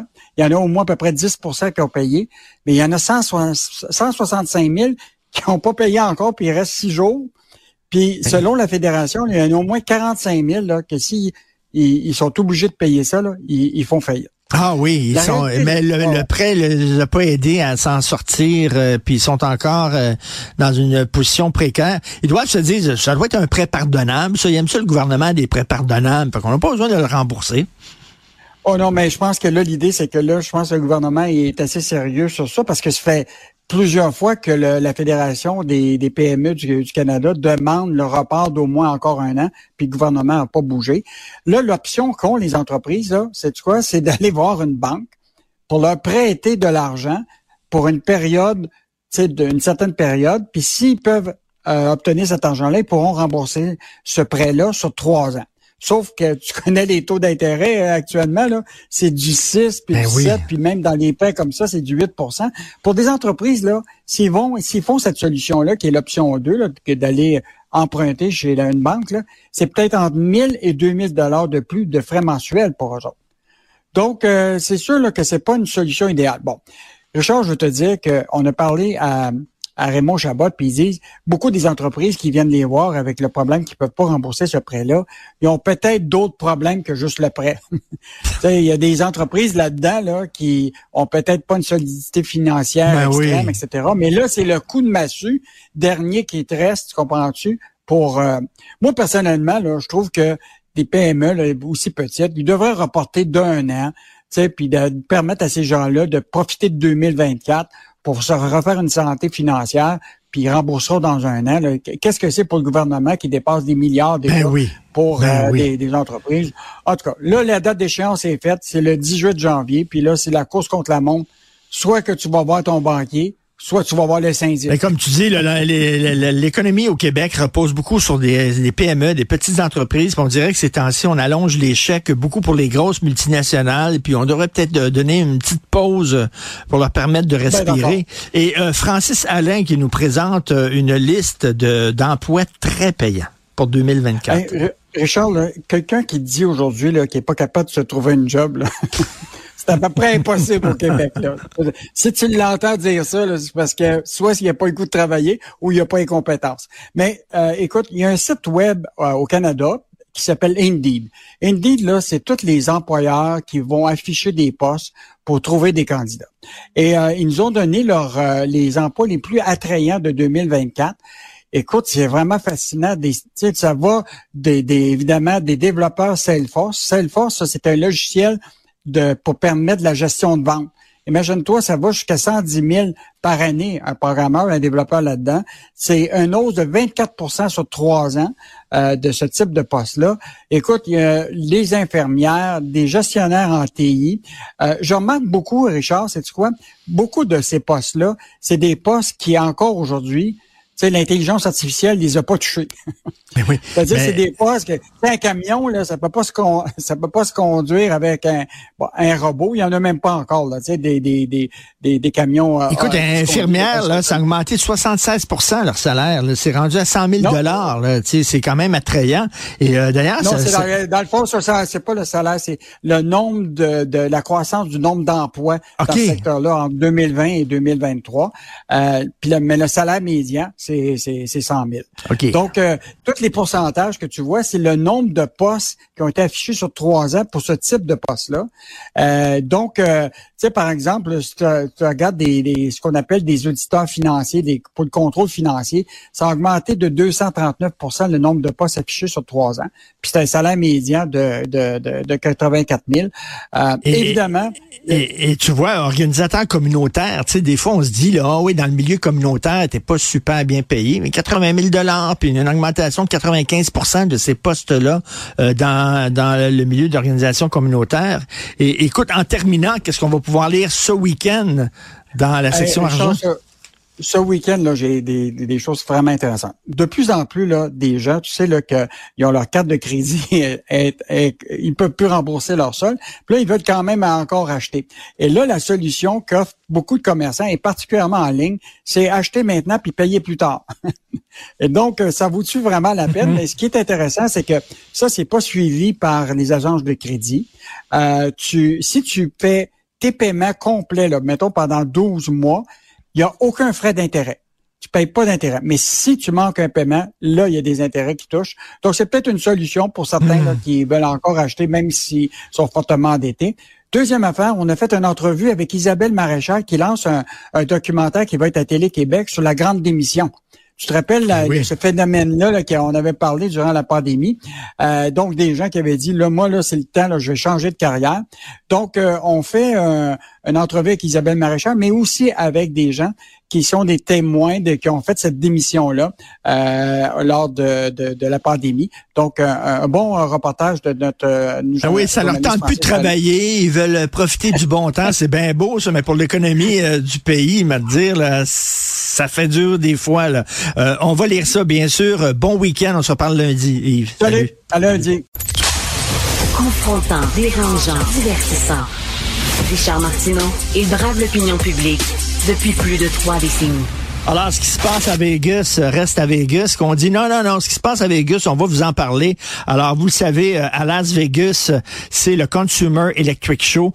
Euh, c'est un salon où on présente tous les gadgets technologiques que, qui vont rentrer dans notre vie quotidienne, dans deux ans, dans trois ans, dans dix ans. Euh, bref, c'est une fenêtre sur l'avenir qu'on va faire. c'est Bruno Guglielminetti, que vous connaissez bien, est animateur du podcast d'actualité numérique Mon Carnet, spécialiste en numérique il était là, il a vu l'avenir. Bruno, euh, alors euh, il est là euh, encore. Bruno, Florence, notre recherchiste, est bien excitée parce que tu as vu une machine qui lave et qui sèche le linge dans la même Christine machine. Enfin! Ouais. Ben, faut, faut dire que ça Bonjour Richard. Il Faut dire que ça existe déjà dans certains marchés. Sauf que là, moi, ma grande surprise, c'est de voir que GE, un gros constructeur américain, décide d'embarquer euh, dans, dans, la parade. Et donc, c'est ça. Alors, en, dans deux heures, vous avez euh, votre brassée qui est faite, lavée et séchée à partir de cette machine-là. Pour le moment, c'est vendu uniquement aux États-Unis, mais on présume que ça s'en vient. Et si vous cherchez, vous avez des modèles d'entreprises moins connus. C'est souvent des modèles qui sont vendus en Europe, qui sont disponibles au Canada. Mais euh, c'est, j'ai été content de voir qu'un gros fabricant comme GE a embarqué là-dedans ça va être plus facile de les retrouver au pays. Ben là, tu plus besoin d'avoir deux grosses machines, Christy, dans, ta chambre euh, de lavage, rien qu'une machine qui fait les deux jobs. Qu'est-ce que tu as vu d'autre, Bruno? Ben, euh, je dirais que moi, mon coup de cœur cette année, ça vient de euh, Luxottica, qui est une compagnie de, montures, de lunettes. Eux font, euh, les gens les connaissent parce qu'ils font entre autres Ray-Ban, mais ils font aussi des, des montures pour et des lentilles pour bien des, des, grandes marques. Et eux, cette année, je pense qu'ils sont en train de changer l'industrie. Ils ont décidé de régler un problème qui arrive quand on, on atteint la cinquantaine, c'est-à-dire qu'il y a des gens qui commencent à avoir des problèmes de vue et en même temps des problèmes auditifs. Ça peut être léger, ça peut être moyen, mais euh, c'est sûrement arrivé à des gens qui nous regardent, qui nous écoutent, euh, d'être dans un restaurant puis d'avoir la difficulté à comprendre un peu les propos de la personne qui est devant parce qu'il y a trop de bruit dans la place. Alors, la nouvelle paire de lunettes Nuance qui va être lancée aux États-Unis cette année et l'an prochain qui va être lancée euh, au Canada et en Europe permet de bien entendre, on a un contrôle du volume là, mais de bien entendre la personne qui est devant nous. Et si vous regardez la télé puis vous voulez l'entendre fort, ben, vous levez le volume à partir de, de, de, de vos euh, lunettes. Mais euh, d'avoir ces deux appareils-là, euh, donc la lentille qui vous permet de bien voir et la, la, la, prothèse auditive à même la, la, petite broche de votre lunette, et c'est subtil. Il n'y a personne qui sait que vous avez un problème auditif. Et ça, ben, ça risque de faire un gros succès en magasin. Écoute, j'ai hâte de voir, moi, des lunettes qui nous permettent, tu sais, quand quelqu'un nous parle dans une langue étrangère et qu'il y aurait un logiciel qui nous, qui traduit automatiquement. J'imagine, on est en train de travailler là-dessus, Bruno. Ben, ça, ça, existe déjà, mais c'est pas une paire de lunettes. Les petites oreillettes comme moi j'utilise pour faire mes conversations. Maintenant, euh, il est possible d'avoir des traductions en simultané, un peu comme s'il y avait une vraie personne qui était à côté de nous. Et euh, c'est assez intéressant parce que justement, évidemment, ça nous permet pas de nous exprimer dans ma langue, mais on comprend ce qu'ils disent. Écoute, avec l'intelligence artificielle qui fait une percée, là, il va y avoir vraiment des progrès exponentiels au point de vue de la technologie. Tu dois le voir, là, Bruno. Ouais. Ben, euh, l'exemple de la, la lunette, c'est ça. Hein? C'est la lunette qui est capable de savoir où on regarde. C'est, il est où notre champ d'intérêt, puis il arrive à, nous proposer euh, ce, qu'on, ce qu'on veut entendre. D'ailleurs, ce qui est important de dire par rapport à ça, c'est que c'est à un quart du prix d'une prothèse auditive habituelle où on a une lunette et euh, cet appareil-là auditif. Donc, ça vaut vraiment la peine. Mais tu as raison de, de le mentionner. L'intelligence artificielle, il est maintenant dans énormément de produits et, on, dit qu'il est ou embarqué, donc il est à l'intérieur du produit, ou sinon il est tout simplement en contact et il permet d'augmenter la, ou d'améliorer la, qualité euh, de l'utilisation d'un produit parce qu'il est analysé en, temps, en temps réel et est adapté selon les besoins. Je pense que le meilleur exemple, c'est un petit appareil qui n'était pas présenté au CES, mais qui a profité du buzz du CES pour être lancé. Ça s'appelle Rabbit. Et c'est une petite boîte. Les fumeurs vont m'aimer, ou ceux qui connaissent des fumeurs, environ la grosseur d'un paquet de cigarettes. Et euh, ça fait tout ce qu'on peut faire avec un téléphone euh, intelligent, là, sauf passer des appels. Vous le savez, hein, sur un téléphone maintenant, on fait bien des affaires sauf que de, de, de à part de, de, recevoir puis de faire des appels. Et donc, ce petit appareil-là qui s'appelle le Rabbit sert essentiellement à accéder à l'Internet, à des applications, écouter de la musique, regarder des vidéos, hmm. euh, demander à ChatGPT euh, la réponse d'une question, naviguer sur Internet et tout ça par la voix. Et à l'intérieur de la machine, il y a une intelligence artificielle qui, elle, se rend. C'est pas le langage spécial qu'ils ont fait qui permet d'accéder à toutes ces informations-là. Il y a comme une intelligence artificielle qui, elle, part sur Internet et fait des mouvements que nous, on, irait faire. Par exemple, si euh, je voulais faire du rattrapage sur Cube Radio, ben euh, Cube Radio n'aurait pas besoin de produire une application pour que ça fonctionne là-dessus. Le petit rabbit, lui, s'en va sur le site web de Cube Radio et clique sur le bouton qui m'intéresse pour faire pour écouter l'émission entre pages, par exemple, de Richard Martineau, comme si c'était moi qui le faisais, et tout ça uniquement par la voix, c'est vraiment impressionnant. Wow! Euh, c'est quoi les autres gadgets que, qui ont retenu euh, ton attention et qui, euh, qui tu sais, tout le temps des gadgets populaires dans ces salons-là, là, c'est quoi? Ouais, ben c'est sûr qu'il y a un truc qui attire l'attention. Euh, j'en avais parlé au début de semaine, puis il y a eu beaucoup de réactions sur euh, les réseaux sociaux. C'est euh, la, la, fameux, la fameuse toilette bidet. Si on parlait de la laveuse sécheuse, là c'est la toilette qui fait bidet aussi, oh! mais qui est à commande vocale. Ça peut paraître inusité. Et il faut faire attention à ce qu'on dit quand on est assis dessus. Sauf que il y a une mais Richard, c'est sérieux parce qu'il y a une partie de la population à mobilité réduite qui, elle, aller euh, aux toilettes, pour elle, c'est ça devient compliqué. Et donc, à partir de ce moment-là, cette toilette-là, qui a été pas nécessairement pensée pour eux, parce que c'est plus un objet de luxe, euh, mais elle va rendre la, elle va simplifier la vie à bien des gens qui ont des problèmes de, de mobilité. Alors ça, c'est un exemple, mais sinon, évidemment, euh, plus plus plus marquant, plus frappant, c'est les nouveaux téléviseurs. LG et Samsung les proposent des, des téléviseurs transparents. Alors, si vous mettez ça mmh. dans un salon, vous voyez pas. Vous voyez pas que vous en avez une. Et puis quand vous l'allumez, ben là, pouf, c'est comme une télévision régulière. Mais donc, ça permet de cacher, parce qu'on regarde de ben moins en moins la télévision. Ben Alors, on la cache dans notre décor et quand on en a besoin, ben elle est là, elle allume. Puis évidemment, si vous voulez mettre des photos de famille ou, des peintures, vous pouvez le faire là, en, pendant que vous regardez pas la, télé. Ben. Mais ça, c'est intéressant. C'est quasiment comme le film Minority Report avec euh, Tom Cruise. Ah, là. Ouais, mais ça, j'en ai une comme ça. Parce que là, on voit de plus en plus ce qu'on appelle des exosquelettes, qui sont des, des appareils qu'on met, ben, par exemple, celle à laquelle je pense, là, c'est un gant qu'on s'enfile à la main. Et à partir de là, on peut faire bouger ce qu'on veut. Alors, si vous êtes devant un ordinateur, ben, c'est comme si vous aviez le contrôle de la souris de l'ordinateur et votre clavier à même votre main. Euh, si vous avez un grand écran devant vous, ben là, vous pouvez bouger des affaires. Si vous avez un casque de réalité virtuelle sur la tête, ben là, vous pouvez vraiment prendre ce que vous voyez devant vous et faire ce que vous voulez avec. On, est rendu là. Et, c'est ça qui est, particulier. Et pendant qu'on parle de ce type d'article-là, il y a un truc, moi, que j'ai trouvé génial, et ça, c'est intéressant parce qu'il y a toute une section du CRS qui, qui on appelle ça le age tech, et c'est pour la, population des baby boomers et la population vieillissante. C'est un exosquelette, donc c'est, on met ça sur soi, et c'est là pour nous faciliter la vie. Il y a un exemple, moi, qui, que j'ai trouvé impressionnant. On attache ça comme une ceinture. Il y a deux bâtons qu'on qu'on enserre euh, autour de nos jambes. Et à partir de ce moment-là, la machine marche pour nous. Alors, hein? on n'a plus besoin de forcer pour lever la jambe. Ben, il y a des gens qui, avec l'âge, ont de la difficulté à marcher. Ben là, ça nous fait lever les jambes. Euh, tout ça. Évidemment, si on veut pas, on arrête. Là, il n'y a pas de problème. Mais c'est que ça enlève toute la, la, difficulté qu'une personne peut avoir à, à se mouvoir Et donc, c'est là pour aider les gens qui ont de la difficulté à, marcher. Mais c'est fou. Écoute, euh, je me souviens, moi, j'avais six ans à l'Expo 67, puis on nous présentait, là, on nous présentait des téléphones avec des, des, des, caméras télé où on pouvait voir les gens qui ont parlé. Ça a pris 40 ans avant que finalement ça arrive dans la vie de tous les jours. Euh, les gadgets que tu as vus, toi, est-ce que c'est là, rien que c'est là, ça va être dans 20 ans, dans 25 ans, ou c'est des choses qu'on va pouvoir acheter bientôt, là? Tout ce dont je t'ai parlé, ça va sortir cette année quelque part sur la planète. Donne un an ou deux, ça va arriver chez nous. C'est fou. On vit dans l'avenir. En tout cas, j'ai bien hâte euh, d'essayer une nouvelle toilette et puis de dire Google, lave-moi le péteux. j'ai hâte, d'essayer ça. Euh, j'imagine on va pouvoir euh, voir ça sur tes, tes propres médias sociaux, Bruno, avec toutes les petites découvertes que, que tu as faites ce week-end. Exactement, je suis en train de terminer l'émission euh, qu'on peut voir sur moncarnet.com et donc euh, vous allez avoir droit à beaucoup de nouveautés. Ben écoute, ce qui se passe à Vegas ne reste pas à Vegas. Merci Bruno Minetti. Merci. Alors c'est moncarnet.com. Salut, Salut, bonne journée. Bye. Martino.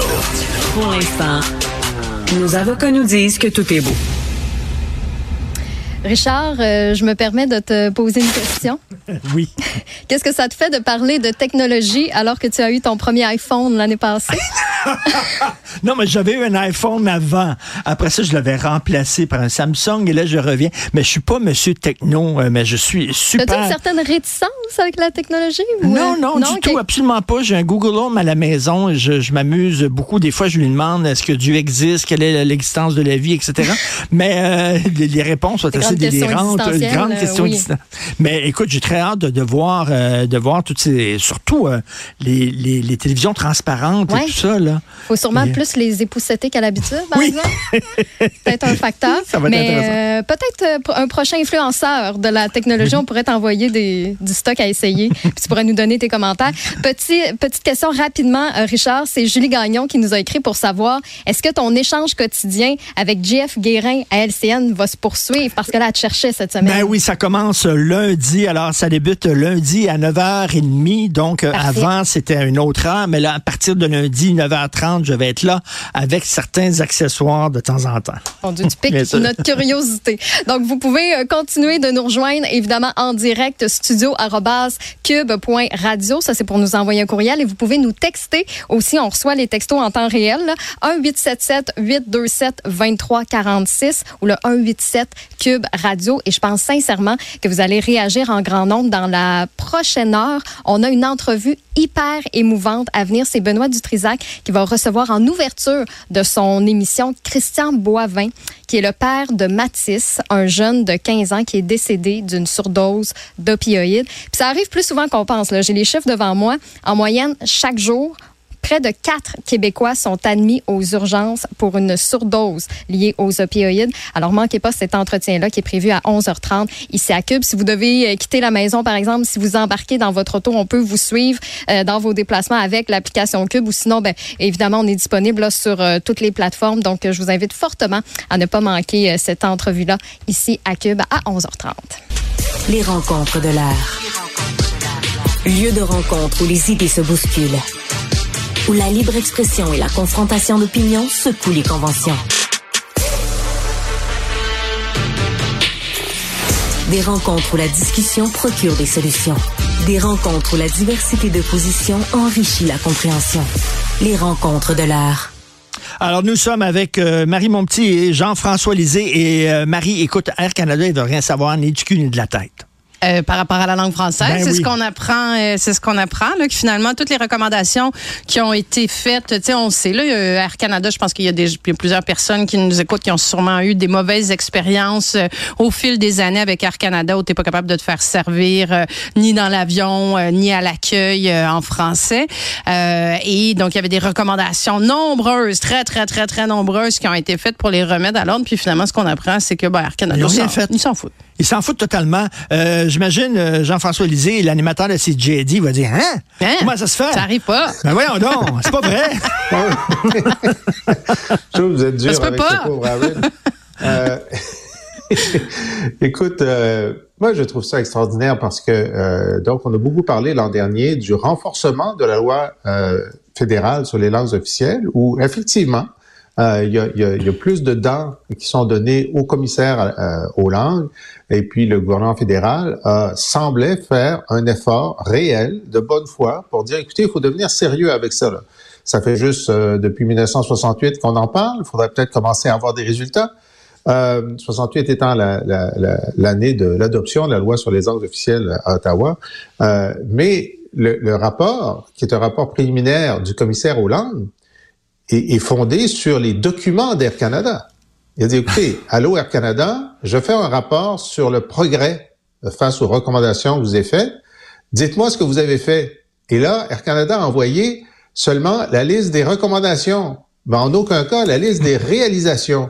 Alors, c'est probablement. Ah, ils sont peut-être trompés de documents, tu sais. ben, c'est ça. Est-ce que quelqu'un a vérifié? Mais en même temps, moi, ce que j'aurais aimé voir aussi, c'est, on se souvient qu'une partie de la controverse vient du fait que euh, M. Rousseau euh, s'était présenté à la Chambre de commerce du Montréal métropolitain il y a deux ans, euh, sans pouvoir dire un seul mot en français dans son discours, et évidemment, surtout pas dans, euh, dans son point de presse, où l'attaché de presse était qui était l'attaché de presse de M. Rousseau? Ah oui, c'est Mme Pascal Derry. Pascal Derry, l'actuel ministre euh, de l'Éducation supérieure, tout à fait. qui, elle, exige le français à McGill. Alors, est-ce que je, trouve ça, je trouve ça savoureux? Mais, euh, mais donc, il n'y a pas dans la liste des progrès ou de l'absence de progrès où en est M. Rousseau? Est-ce qu'il pourra donner un discours en français à la Chambre de commerce? Parce que ça fait quand même deux ans qu'il a des cours de français payés par Air Canada. On voudrait en avoir pour notre argent. Moi, je veux une conversation en, en français entre Mme Simon et M. Rousseau. Je suis désolé.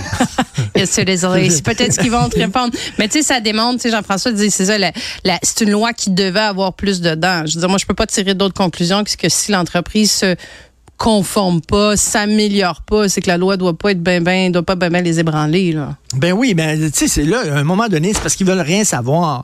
C'est plainte par-dessus plainte par-dessus plainte. Ils se font taper ses doigts et chaque fois, à un moment donné, c'est plus oui, une mais erreur, taper c'est sur plus les doigts. Richard. Si je te dis, Richard, commence pas, s'il te Ah plaît. Tu, tu te sens-tu comme ébranlé, puis tu te dis, moi, je vais me reprendre en main, je vais Ben faire autrement. ça. Jean-François, c'est comme la mère de Caillou. Oh, Caillou, fais plus ça. Mais viens, je vais te faire un petit câlin. On va voir. Ils sont, sont censés avoir des amendes. Hein? On va voir s'il y a des amendes, puis de combien, parce qu'on sait qu'il y a aussi euh, dans, dans le calcul des, des, des, euh, des bénéfices et des pertes, puis il y a des amendes. Tu dis, OK, je, je préfère payer l'amende que de faire euh, le, le changement. Je tiens à, à raconter une petite anecdote qui m'est euh, arrivée à, à, à l'aéroport Pearson, OK, où il y a beaucoup de plaintes.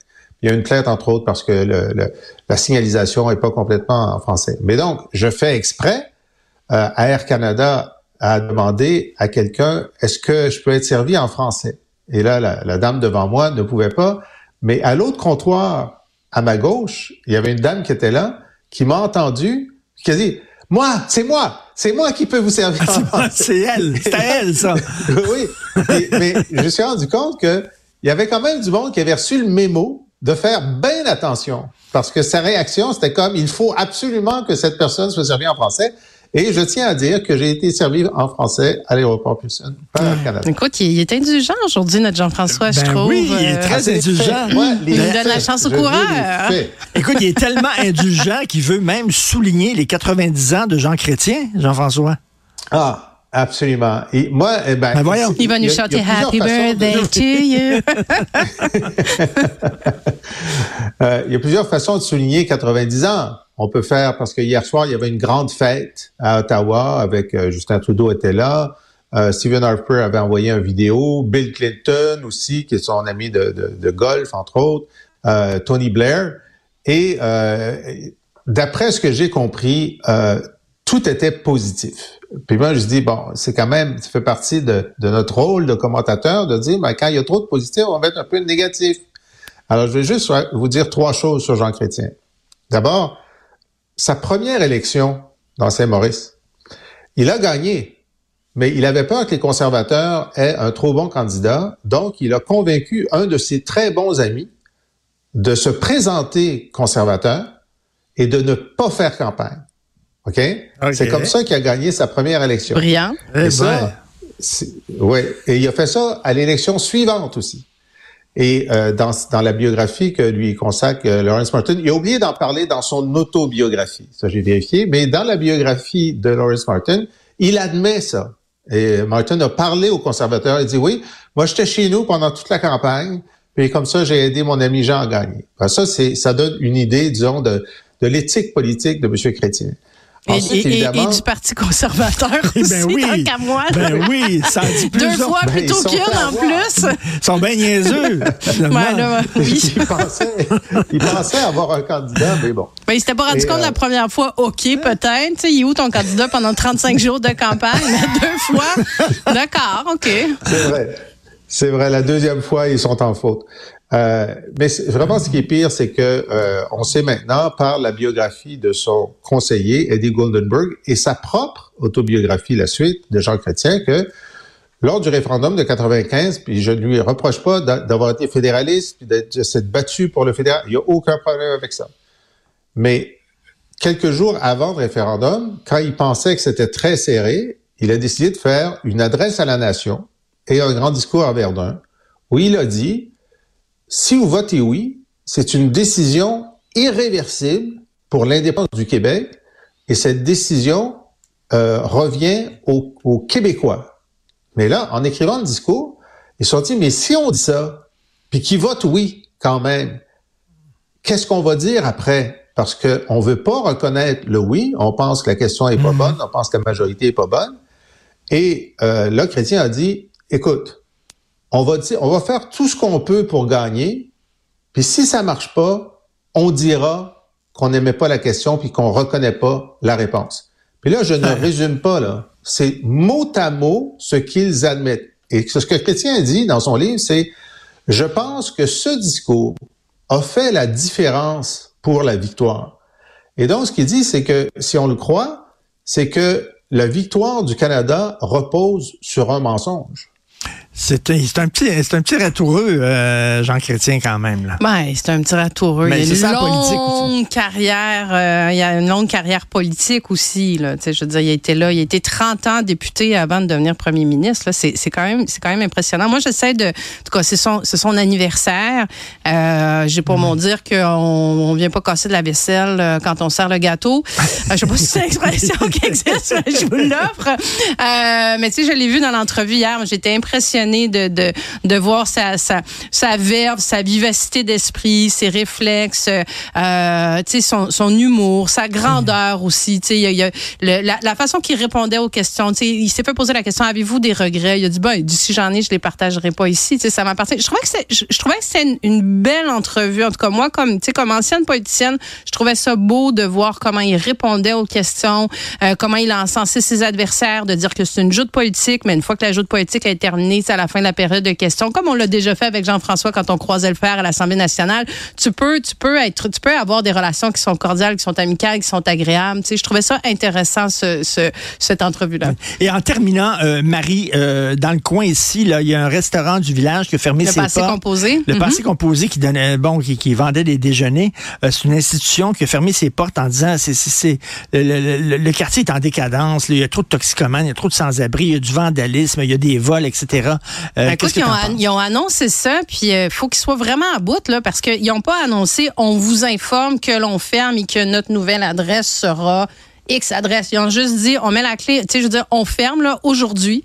Euh, ben on ferme puis on vous annoncera après ça où on déménage, on change de quartier là, parce que euh, c'est pas sécuritaire pour nos employés. Puis tu sais, on, on le constate. Tu sais, moi, je, je, dire, ça, ça fait un an là, que je fais l'aller-retour entre, euh, entre TVA, CN, puis ici, on le constate sur Sainte-Catherine tous les jours, tous les jours. Il y a aucune, aucune amélioration. Je sais, la ville de Montréal, écoute, je sais pas ce qu'ils font dans ce dossier-là. Puis là, la ville de Montréal dit, ben là, c'est la faute de Lionel Carman, le ministre des services sociaux. Puis les services sociaux disent, tu sais, le gouvernement du Québec dit, ben non, c'est la responsabilité de la ville. Mais force est de constater qu'il y a des enjeux importants de toxicomanie, de, de, de, de santé mentale. Puis ça, c'est un autre coup dur Et la, pour la le cohabitation avec les commerçants se Avec passe. les C'est pas citoyens aussi, avec les commerçants. Pas facile. euh, Mais, mais Jean-François, la bonne nouvelle, c'est que cet été, euh, ils ont installé un mini-pot ici? Dans, le, dans le parc Émilie Gamelin, un mini-pot.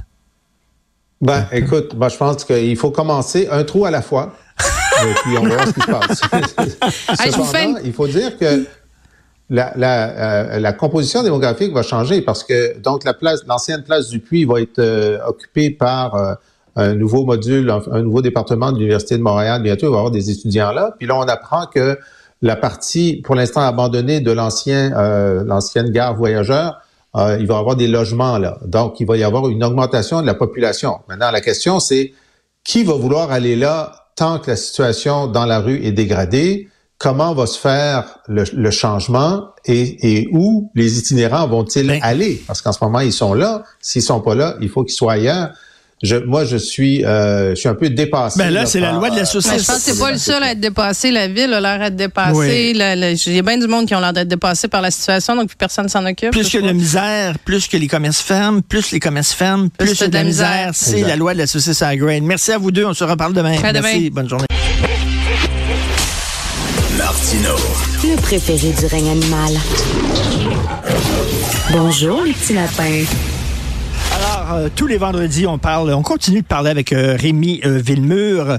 Rémi, tu veux nous parler d'une lettre ouverte qui a été publiée dans de Gazette. Qu'est-ce que c'est? Écoute, on a plusieurs points en commun, toi puis moi, mais je pense que l'un d'entre eux, c'est qu'on lit les journaux canadiens-anglais. tu as un faible pour le National Post, j'ai remarqué ça. Oui, oui. Moi, sans avoir un faible pour la Gazette, euh, je m'impose cette piqûre de rappel une fois de temps en temps. Je lis ça et je tombe parfois sur des lettres ouvertes, notamment celle écrite par un député que je ne connaissais pas, un espèce de député d'arrière-ban du Parti libéral du Canada dans Lac-Saint-Louis, Francis Scarpaleggia, qui pour 2024, euh, lance un petit peu des souhaits dans les airs, dit bon, qu'est-ce qu'on pourrait souhaiter pour le Québec hein? C'est un député de la province du Québec. Et là, il dit ben peut-être que François Legault devrait renouer avec l'esprit de la révolution tranquille. Donc là, le titre accrocheur quand même, c'est un ah beau souhait. Ben ouais. Mais quand on creuse, quand on lit l'article, parce que c'est quand même un exercice intéressant, on réalise que, encore une fois, on est dans les deux solitudes. Parce que, bon, qu'est-ce que c'est que les deux solitudes? C'est la fameuse expression de Hugh McLennan, qui est un romancier dans les années 40, qui avait écrit un roman qui racontait l'histoire de plusieurs personnages au Canada. Et on voyait bien que les Canadiens anglais et les Canadiens français ne vivaient pas dans le même pays.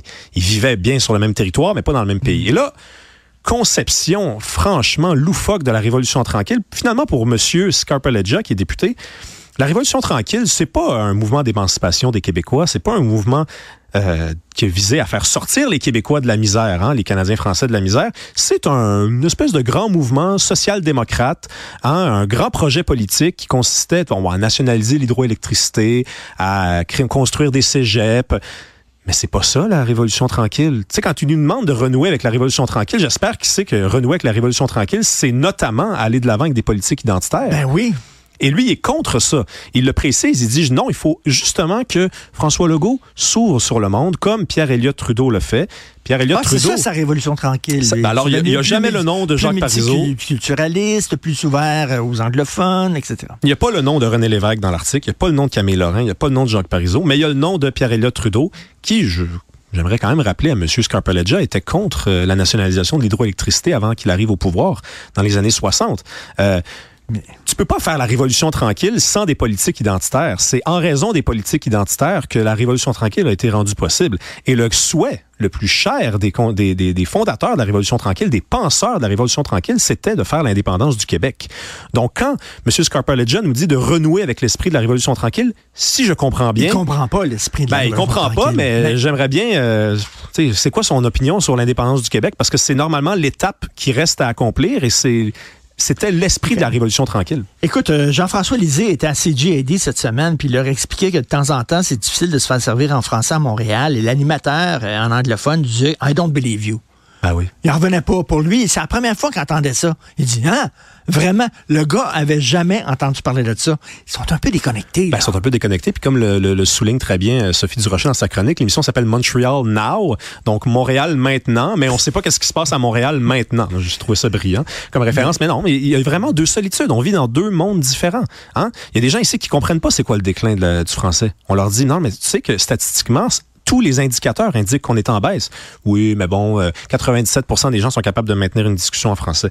Non, non, non, non, non, non, non. Attendez une minute, là, être capable de dire euh, bonjour, euh, euh, allô, j'ai pas compris. Ça veut pas dire bien parler français, ça, là. là. Ben oui. Parler français, ça veut dire vivre en français, ça veut dire chanter en français, ça veut dire faire l'amour Ben, en autres- français. Eux autres disent, il n'y a pas de problème. Ben oui, il n'y a pas de problème parce que eux autres, lorsqu'ils rentrent dans un commerce, ils se font servir dans leur langue et ils parlent en anglais aux, gens. Donc, ils voient pas le problème. C'est pas des francophones euh, qui accompagnent un francophone une journée à Montréal et il va voir qu'il y a un problème. Ben oui, ben oui, mais Guy Nantel avait fait un, un- un Vox Pop il y a quelques années qui, ont, qui est un peu passé euh, dans l'oubli. Là, c'est, il, interviewait des gens qui habitaient dans Notre-Dame-de-Grâce, dans Côte-des-Neiges, et leur demandait de nommer une rue en dehors de leur quartier. Puis écoutez, il y avait des gens qui habitaient à Montréal, qui étaient nés à Montréal, qui savaient pas c'était où la rue Ontario. et qui savaient pas c'était où la rue Delorimier, la rue Papineau. Tu sais, pour eux, c'est Côte-des-Neiges, euh, Coolbrook, euh, Queen Mary, that's it, that's all. Tu sais. Eh, écoute, euh, alors, est-ce que l'Académie des Gémeaux a soudainement vu la raison?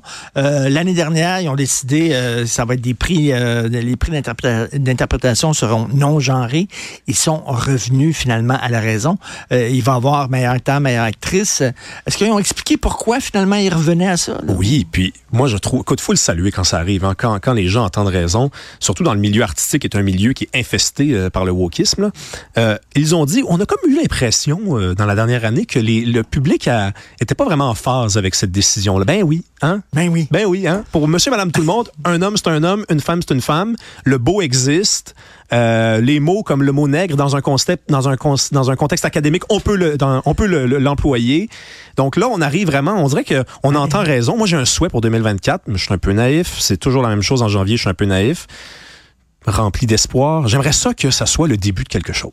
hein? Est-ce que ça sonne le début? Tu as vu aussi, là, il y a deux euh, présidentes d'universités euh, aux États-Unis qui ont dû démissionner. Euh, C'était les papesses des woke, euh, dont, euh, la, Oui, la la rectrice. de Har- la, la rectrice de, de Harvard. Est-ce que, justement, on revient, le, le balancier va revenir un petit peu plus au centre, selon toi? Ben moi, j'ai l'impression que oui, parce qu'en plus, on s'approche d'une élection américaine.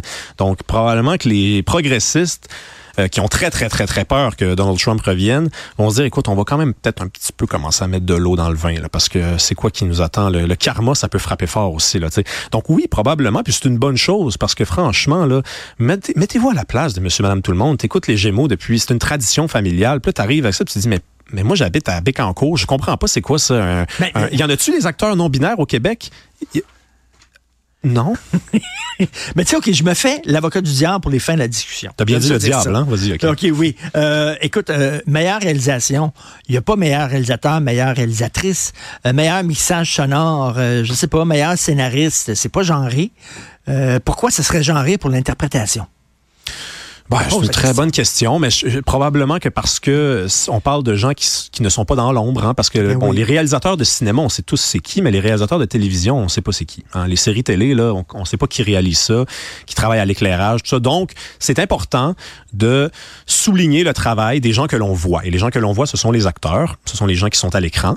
Et ça, c'est important. C'est pas le même genre de rôle non plus. Euh, Ben non, les rôles euh, euh, masculins, les rôles féminins. Tu joues différemment selon que tu es un homme, une femme. Je sais pas, là, il me semble. Ça existe, des hommes et des femmes encore. J'en ai déjà vu, moi. Ouais, ouais, ouais. Où ça?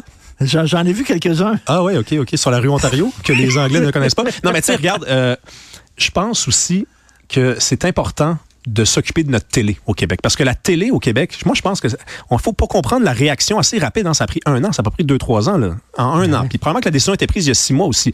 C'est parce qu'on on a touché à la télé québécoise. Puis la, la télé québécoise, c'est le symbole fort de la culture québécoise. C'est monsieur et madame tout le monde. Ben oui, écoute, là, je veux dire, Les deux gens millions... disaient, Ah, vous êtes en train de nous dire que les gars et les femmes, ça n'existe plus. Non, non, non, non, c'est ça. Non, non, non. Retour à la raison. Ben, écoute, surtout, cette décision-là avait été prise de façon unilatérale, sans consulter personne. Il s'est élevé à un moment donné, une petite gang, ils ont dit, nous autres, on veut, on veut être à la mode. Ouais. On veut être à la mode, là. Puis là, euh, ça va être non-genré, c'est cool d'être non-genré, puis tout ça. Euh, je pense que les gens sont, commencent à être tannés. Ouais, la mode a déjà passé, on dirait. Hein? Oui. C'est comme le brun. Oui, c'est Ça va comme- mais euh, ça, ça reste que ça, ça fait pas l'affaire de tout le monde. Tu sais, quand tu vois des, des- des- des pubs de maquillage, là, où il n'y a pas une fille qui se maquille, c'est rien que des gars qui se maquillent dans la pub, tu dis, OK, bon, peut-être, effectivement, il y a des drag queens, il y a des gars qui sont non-binaires qui se maquillent, mais je m'excuse, mais c'est- marginal. Des pubs de maquillage, il me semble, ça devrait être des filles qui, Ouais, ouais. qui sont dans les pubs. Est-ce que, est-ce que j'ai-tu l'air d'un vieux schnock de dire ça, moi, là, là? Ouais, ouais, mais moi, c'est toujours, le meilleur exemple que je donne tout le temps, c'est vraiment le, le couple aussi formé par euh, une noire et un chinois. Moi, je vois ça dans des pubs à la télévision. J'ai jamais vu ça dans la rue. Là. OK? Désolé, ça existe pas. En tout cas, ça existe très peu. J'en vois de plus en plus. Puis là, tu as un enfant roux en arrière. Euh, probablement handicapé aussi, parce que, écoute, euh, diversité, diversité. Puis là, tu te dis, attends une minute, là, donc la noire a fait l'amour avec le chinois, ça a donné un roux handicapé. Colin. Euh, la nouvelle héroïne de Marvel, ça va être une femme autochtone amputée, sourde et muette. J'ai hâte de voir ce film-là. On hein? va-tu le voir ensemble? Mais elle est pas naine. Par contre, je suis un peu déçu. Ah, mon un peu déçu. Merci, bon week-end. Salut. Martino. L'opinion populaire.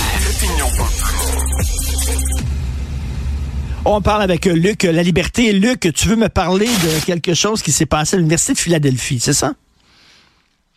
Non, dans la ville de Philadelphie. Ah, dans la ville de Philadelphie, euh, Ouais, voilà, la, gestion des espaces commémoratifs à, Philadelphie, ça a été euh, peut-être que nos auditeurs, auditrices, téléspectateurs, téléspectatrices euh, maintenant ne, le savaient pas, mais Philadelphie était le premier endroit, le premier siège du gouvernement euh, américain. Donc, très souvent, comme c'est le cas, modestement, les Américains disent du quartier historique de Philadelphie, c'est The Most Historical Square Mile in America, donc le mille carré le plus historique. Euh, on se prépare à Philadelphie pour le 250e anniversaire de l'indépendance, de la déclaration d'indépendance.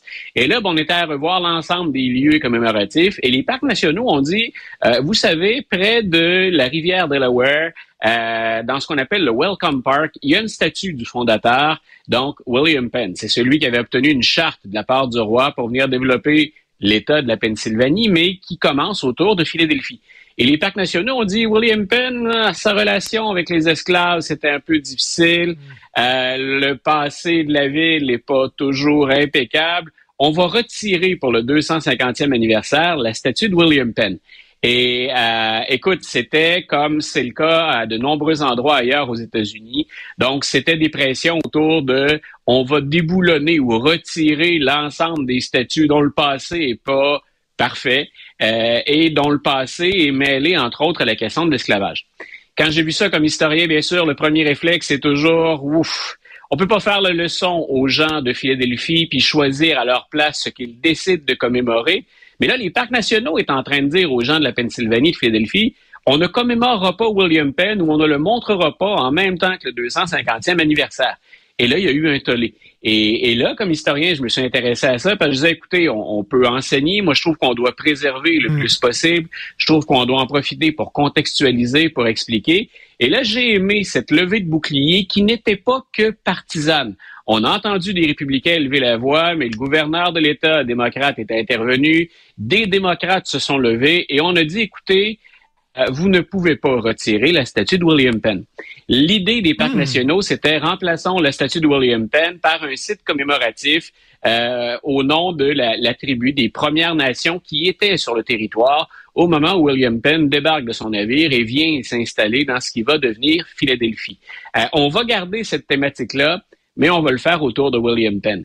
Et je pense dans ce cas-ci que c'était une très, très bonne solution. Je trouve qu'on va très souvent, très rapidement, sans toujours consulter quand vient le temps de retirer ça, retirer des statuts, pardon, ou de poser des gestes comme celui-là. Et écoute, Philadelphie, la Pennsylvanie, sans William Penn, euh, c'est pas le compte du ridicule, mais pas loin. Euh, on, ne refait pas le passé. Notre ami commun Guy Perkins dit souvent le passé, c'était un autre pays, c'était un autre endroit. On y fait les choses, on y fait les choses différemment. Euh, moi, je suis content qu'on souligne les deux. Qu'on conserve William Penn, son empreinte sur la Pennsylvanie et sur Philadelphie, elle est immense. Puis en même temps, ben, soulignons la, présence des ben Premières Nations, puis profitons-en pour raconter l'ensemble de l'histoire. Est-ce que le 2024 sera l'année où justement on va revenir à un peu plus de raison? Tu sais, le balancier est allé dans un extrême euh, qu'on pourrait dire woke peut-être, là. Et là, les gens disent wow, wow, wow, ça prend un petit peu plus de raison. On va revenir. Est-ce que tu sens ça, toi? Ben, écoute, moi, je pense que les républicains vont tout faire pour garder, pour mettre de l'avant ce qu'on appelle la cancel culture. Reprocher, effectivement, ce qu'eux considèrent, puis ce qui est vrai parfois, la dérive de certains euh, activistes qui sont particulièrement doctrinaires. Maintenant, je pense qu'il y aura une baisse de ce genre de manifestation, ne serait-ce que de la part des politiciens, parce que Joe Biden, parce que les meneurs démocrates au Sénat et à la Chambre savent très bien que c'est un point faible. M. Mm, Biden mm, s'est mm. distancié de ce mouvement-là à plusieurs reprises. Puis une campagne aux États-Unis, même si on vit une période d'extrême, ça se gagne toujours un peu plus au centre. On peut pas gagner à l'extrême droite, on peut pas gagner à l'extrême droite. Donc, je pense qu'on a intérêt de la part des élus puis de la part des candidats pendant l'élection à éviter ce qui, dans certains cas, constitue carrément des dérapages ou à tout le moins qui semble exprimer les points de vue d'une certaine élite puis c'est toujours l'élite de la côte est, de la côte ouest. Puis on se dit, ben c'est déconnecté de la réalité de beaucoup d'Américains. Je pense qu'on va prendre ses distances avec ça euh, et qu'on va en re- on va en arriver à quelque chose qui finalement, entre toi et moi, ressemble plus à l'ensemble des gens et à l'ensemble de la population. Il y aura, à des Ouais. fins de stratégie politique, quelque chose qui correspond à la majorité des gens qui sont nettement plus au centre que ce qu'on évoque avec la cancel Je, je pense qu'on commence à comprendre que les gens en ont un peu ras le pompon. Puis je fais un rapprochement avec l'Académie des Gémeaux qui dit on va revenir à des prix Voilà. d'interprétation genrées. Tu sais, là, euh, je pense que le- on est allé trop dans, dans un extrême, puis on revient un peu là, en disant ben regarde, là, il faut connecter avec les gens ordinaires. là. Écoute, on a sensibilisé des gens, on a éveillé des gens à certaines réalités, à des choses qui étaient qu'on mettait moins de l'avant, qu'on n'expliquait pas avant. Et peut-être, et dans ce temps-là, ben écoute, je, je donne, euh, je donne aux gens qui ont pris des initiatives que de bonnes intentions, mais peut-être qu'en voulant bien faire, effectivement, on est allé trop loin, puis on a oublié que ça concerne pas ou que ça touche pas directement dans leur vie quotidienne la majorité des gens. Donc, entre éveiller, sensibiliser, expliquer et imposer des choix mais qui vont à l'encontre de ce qui touche la très grande majorité des gens. Je pense qu'on est en train de faire le- le- la part des choses quelque part. Là. On- le, le balancier revient, disons-le comme ça, un peu plus au centre. Ah, ça, c'est d'excellentes nouvelles. Passe un excellent week-end. On se reparle lundi, cher Luc. Merci. Pareillement, bye. Cube.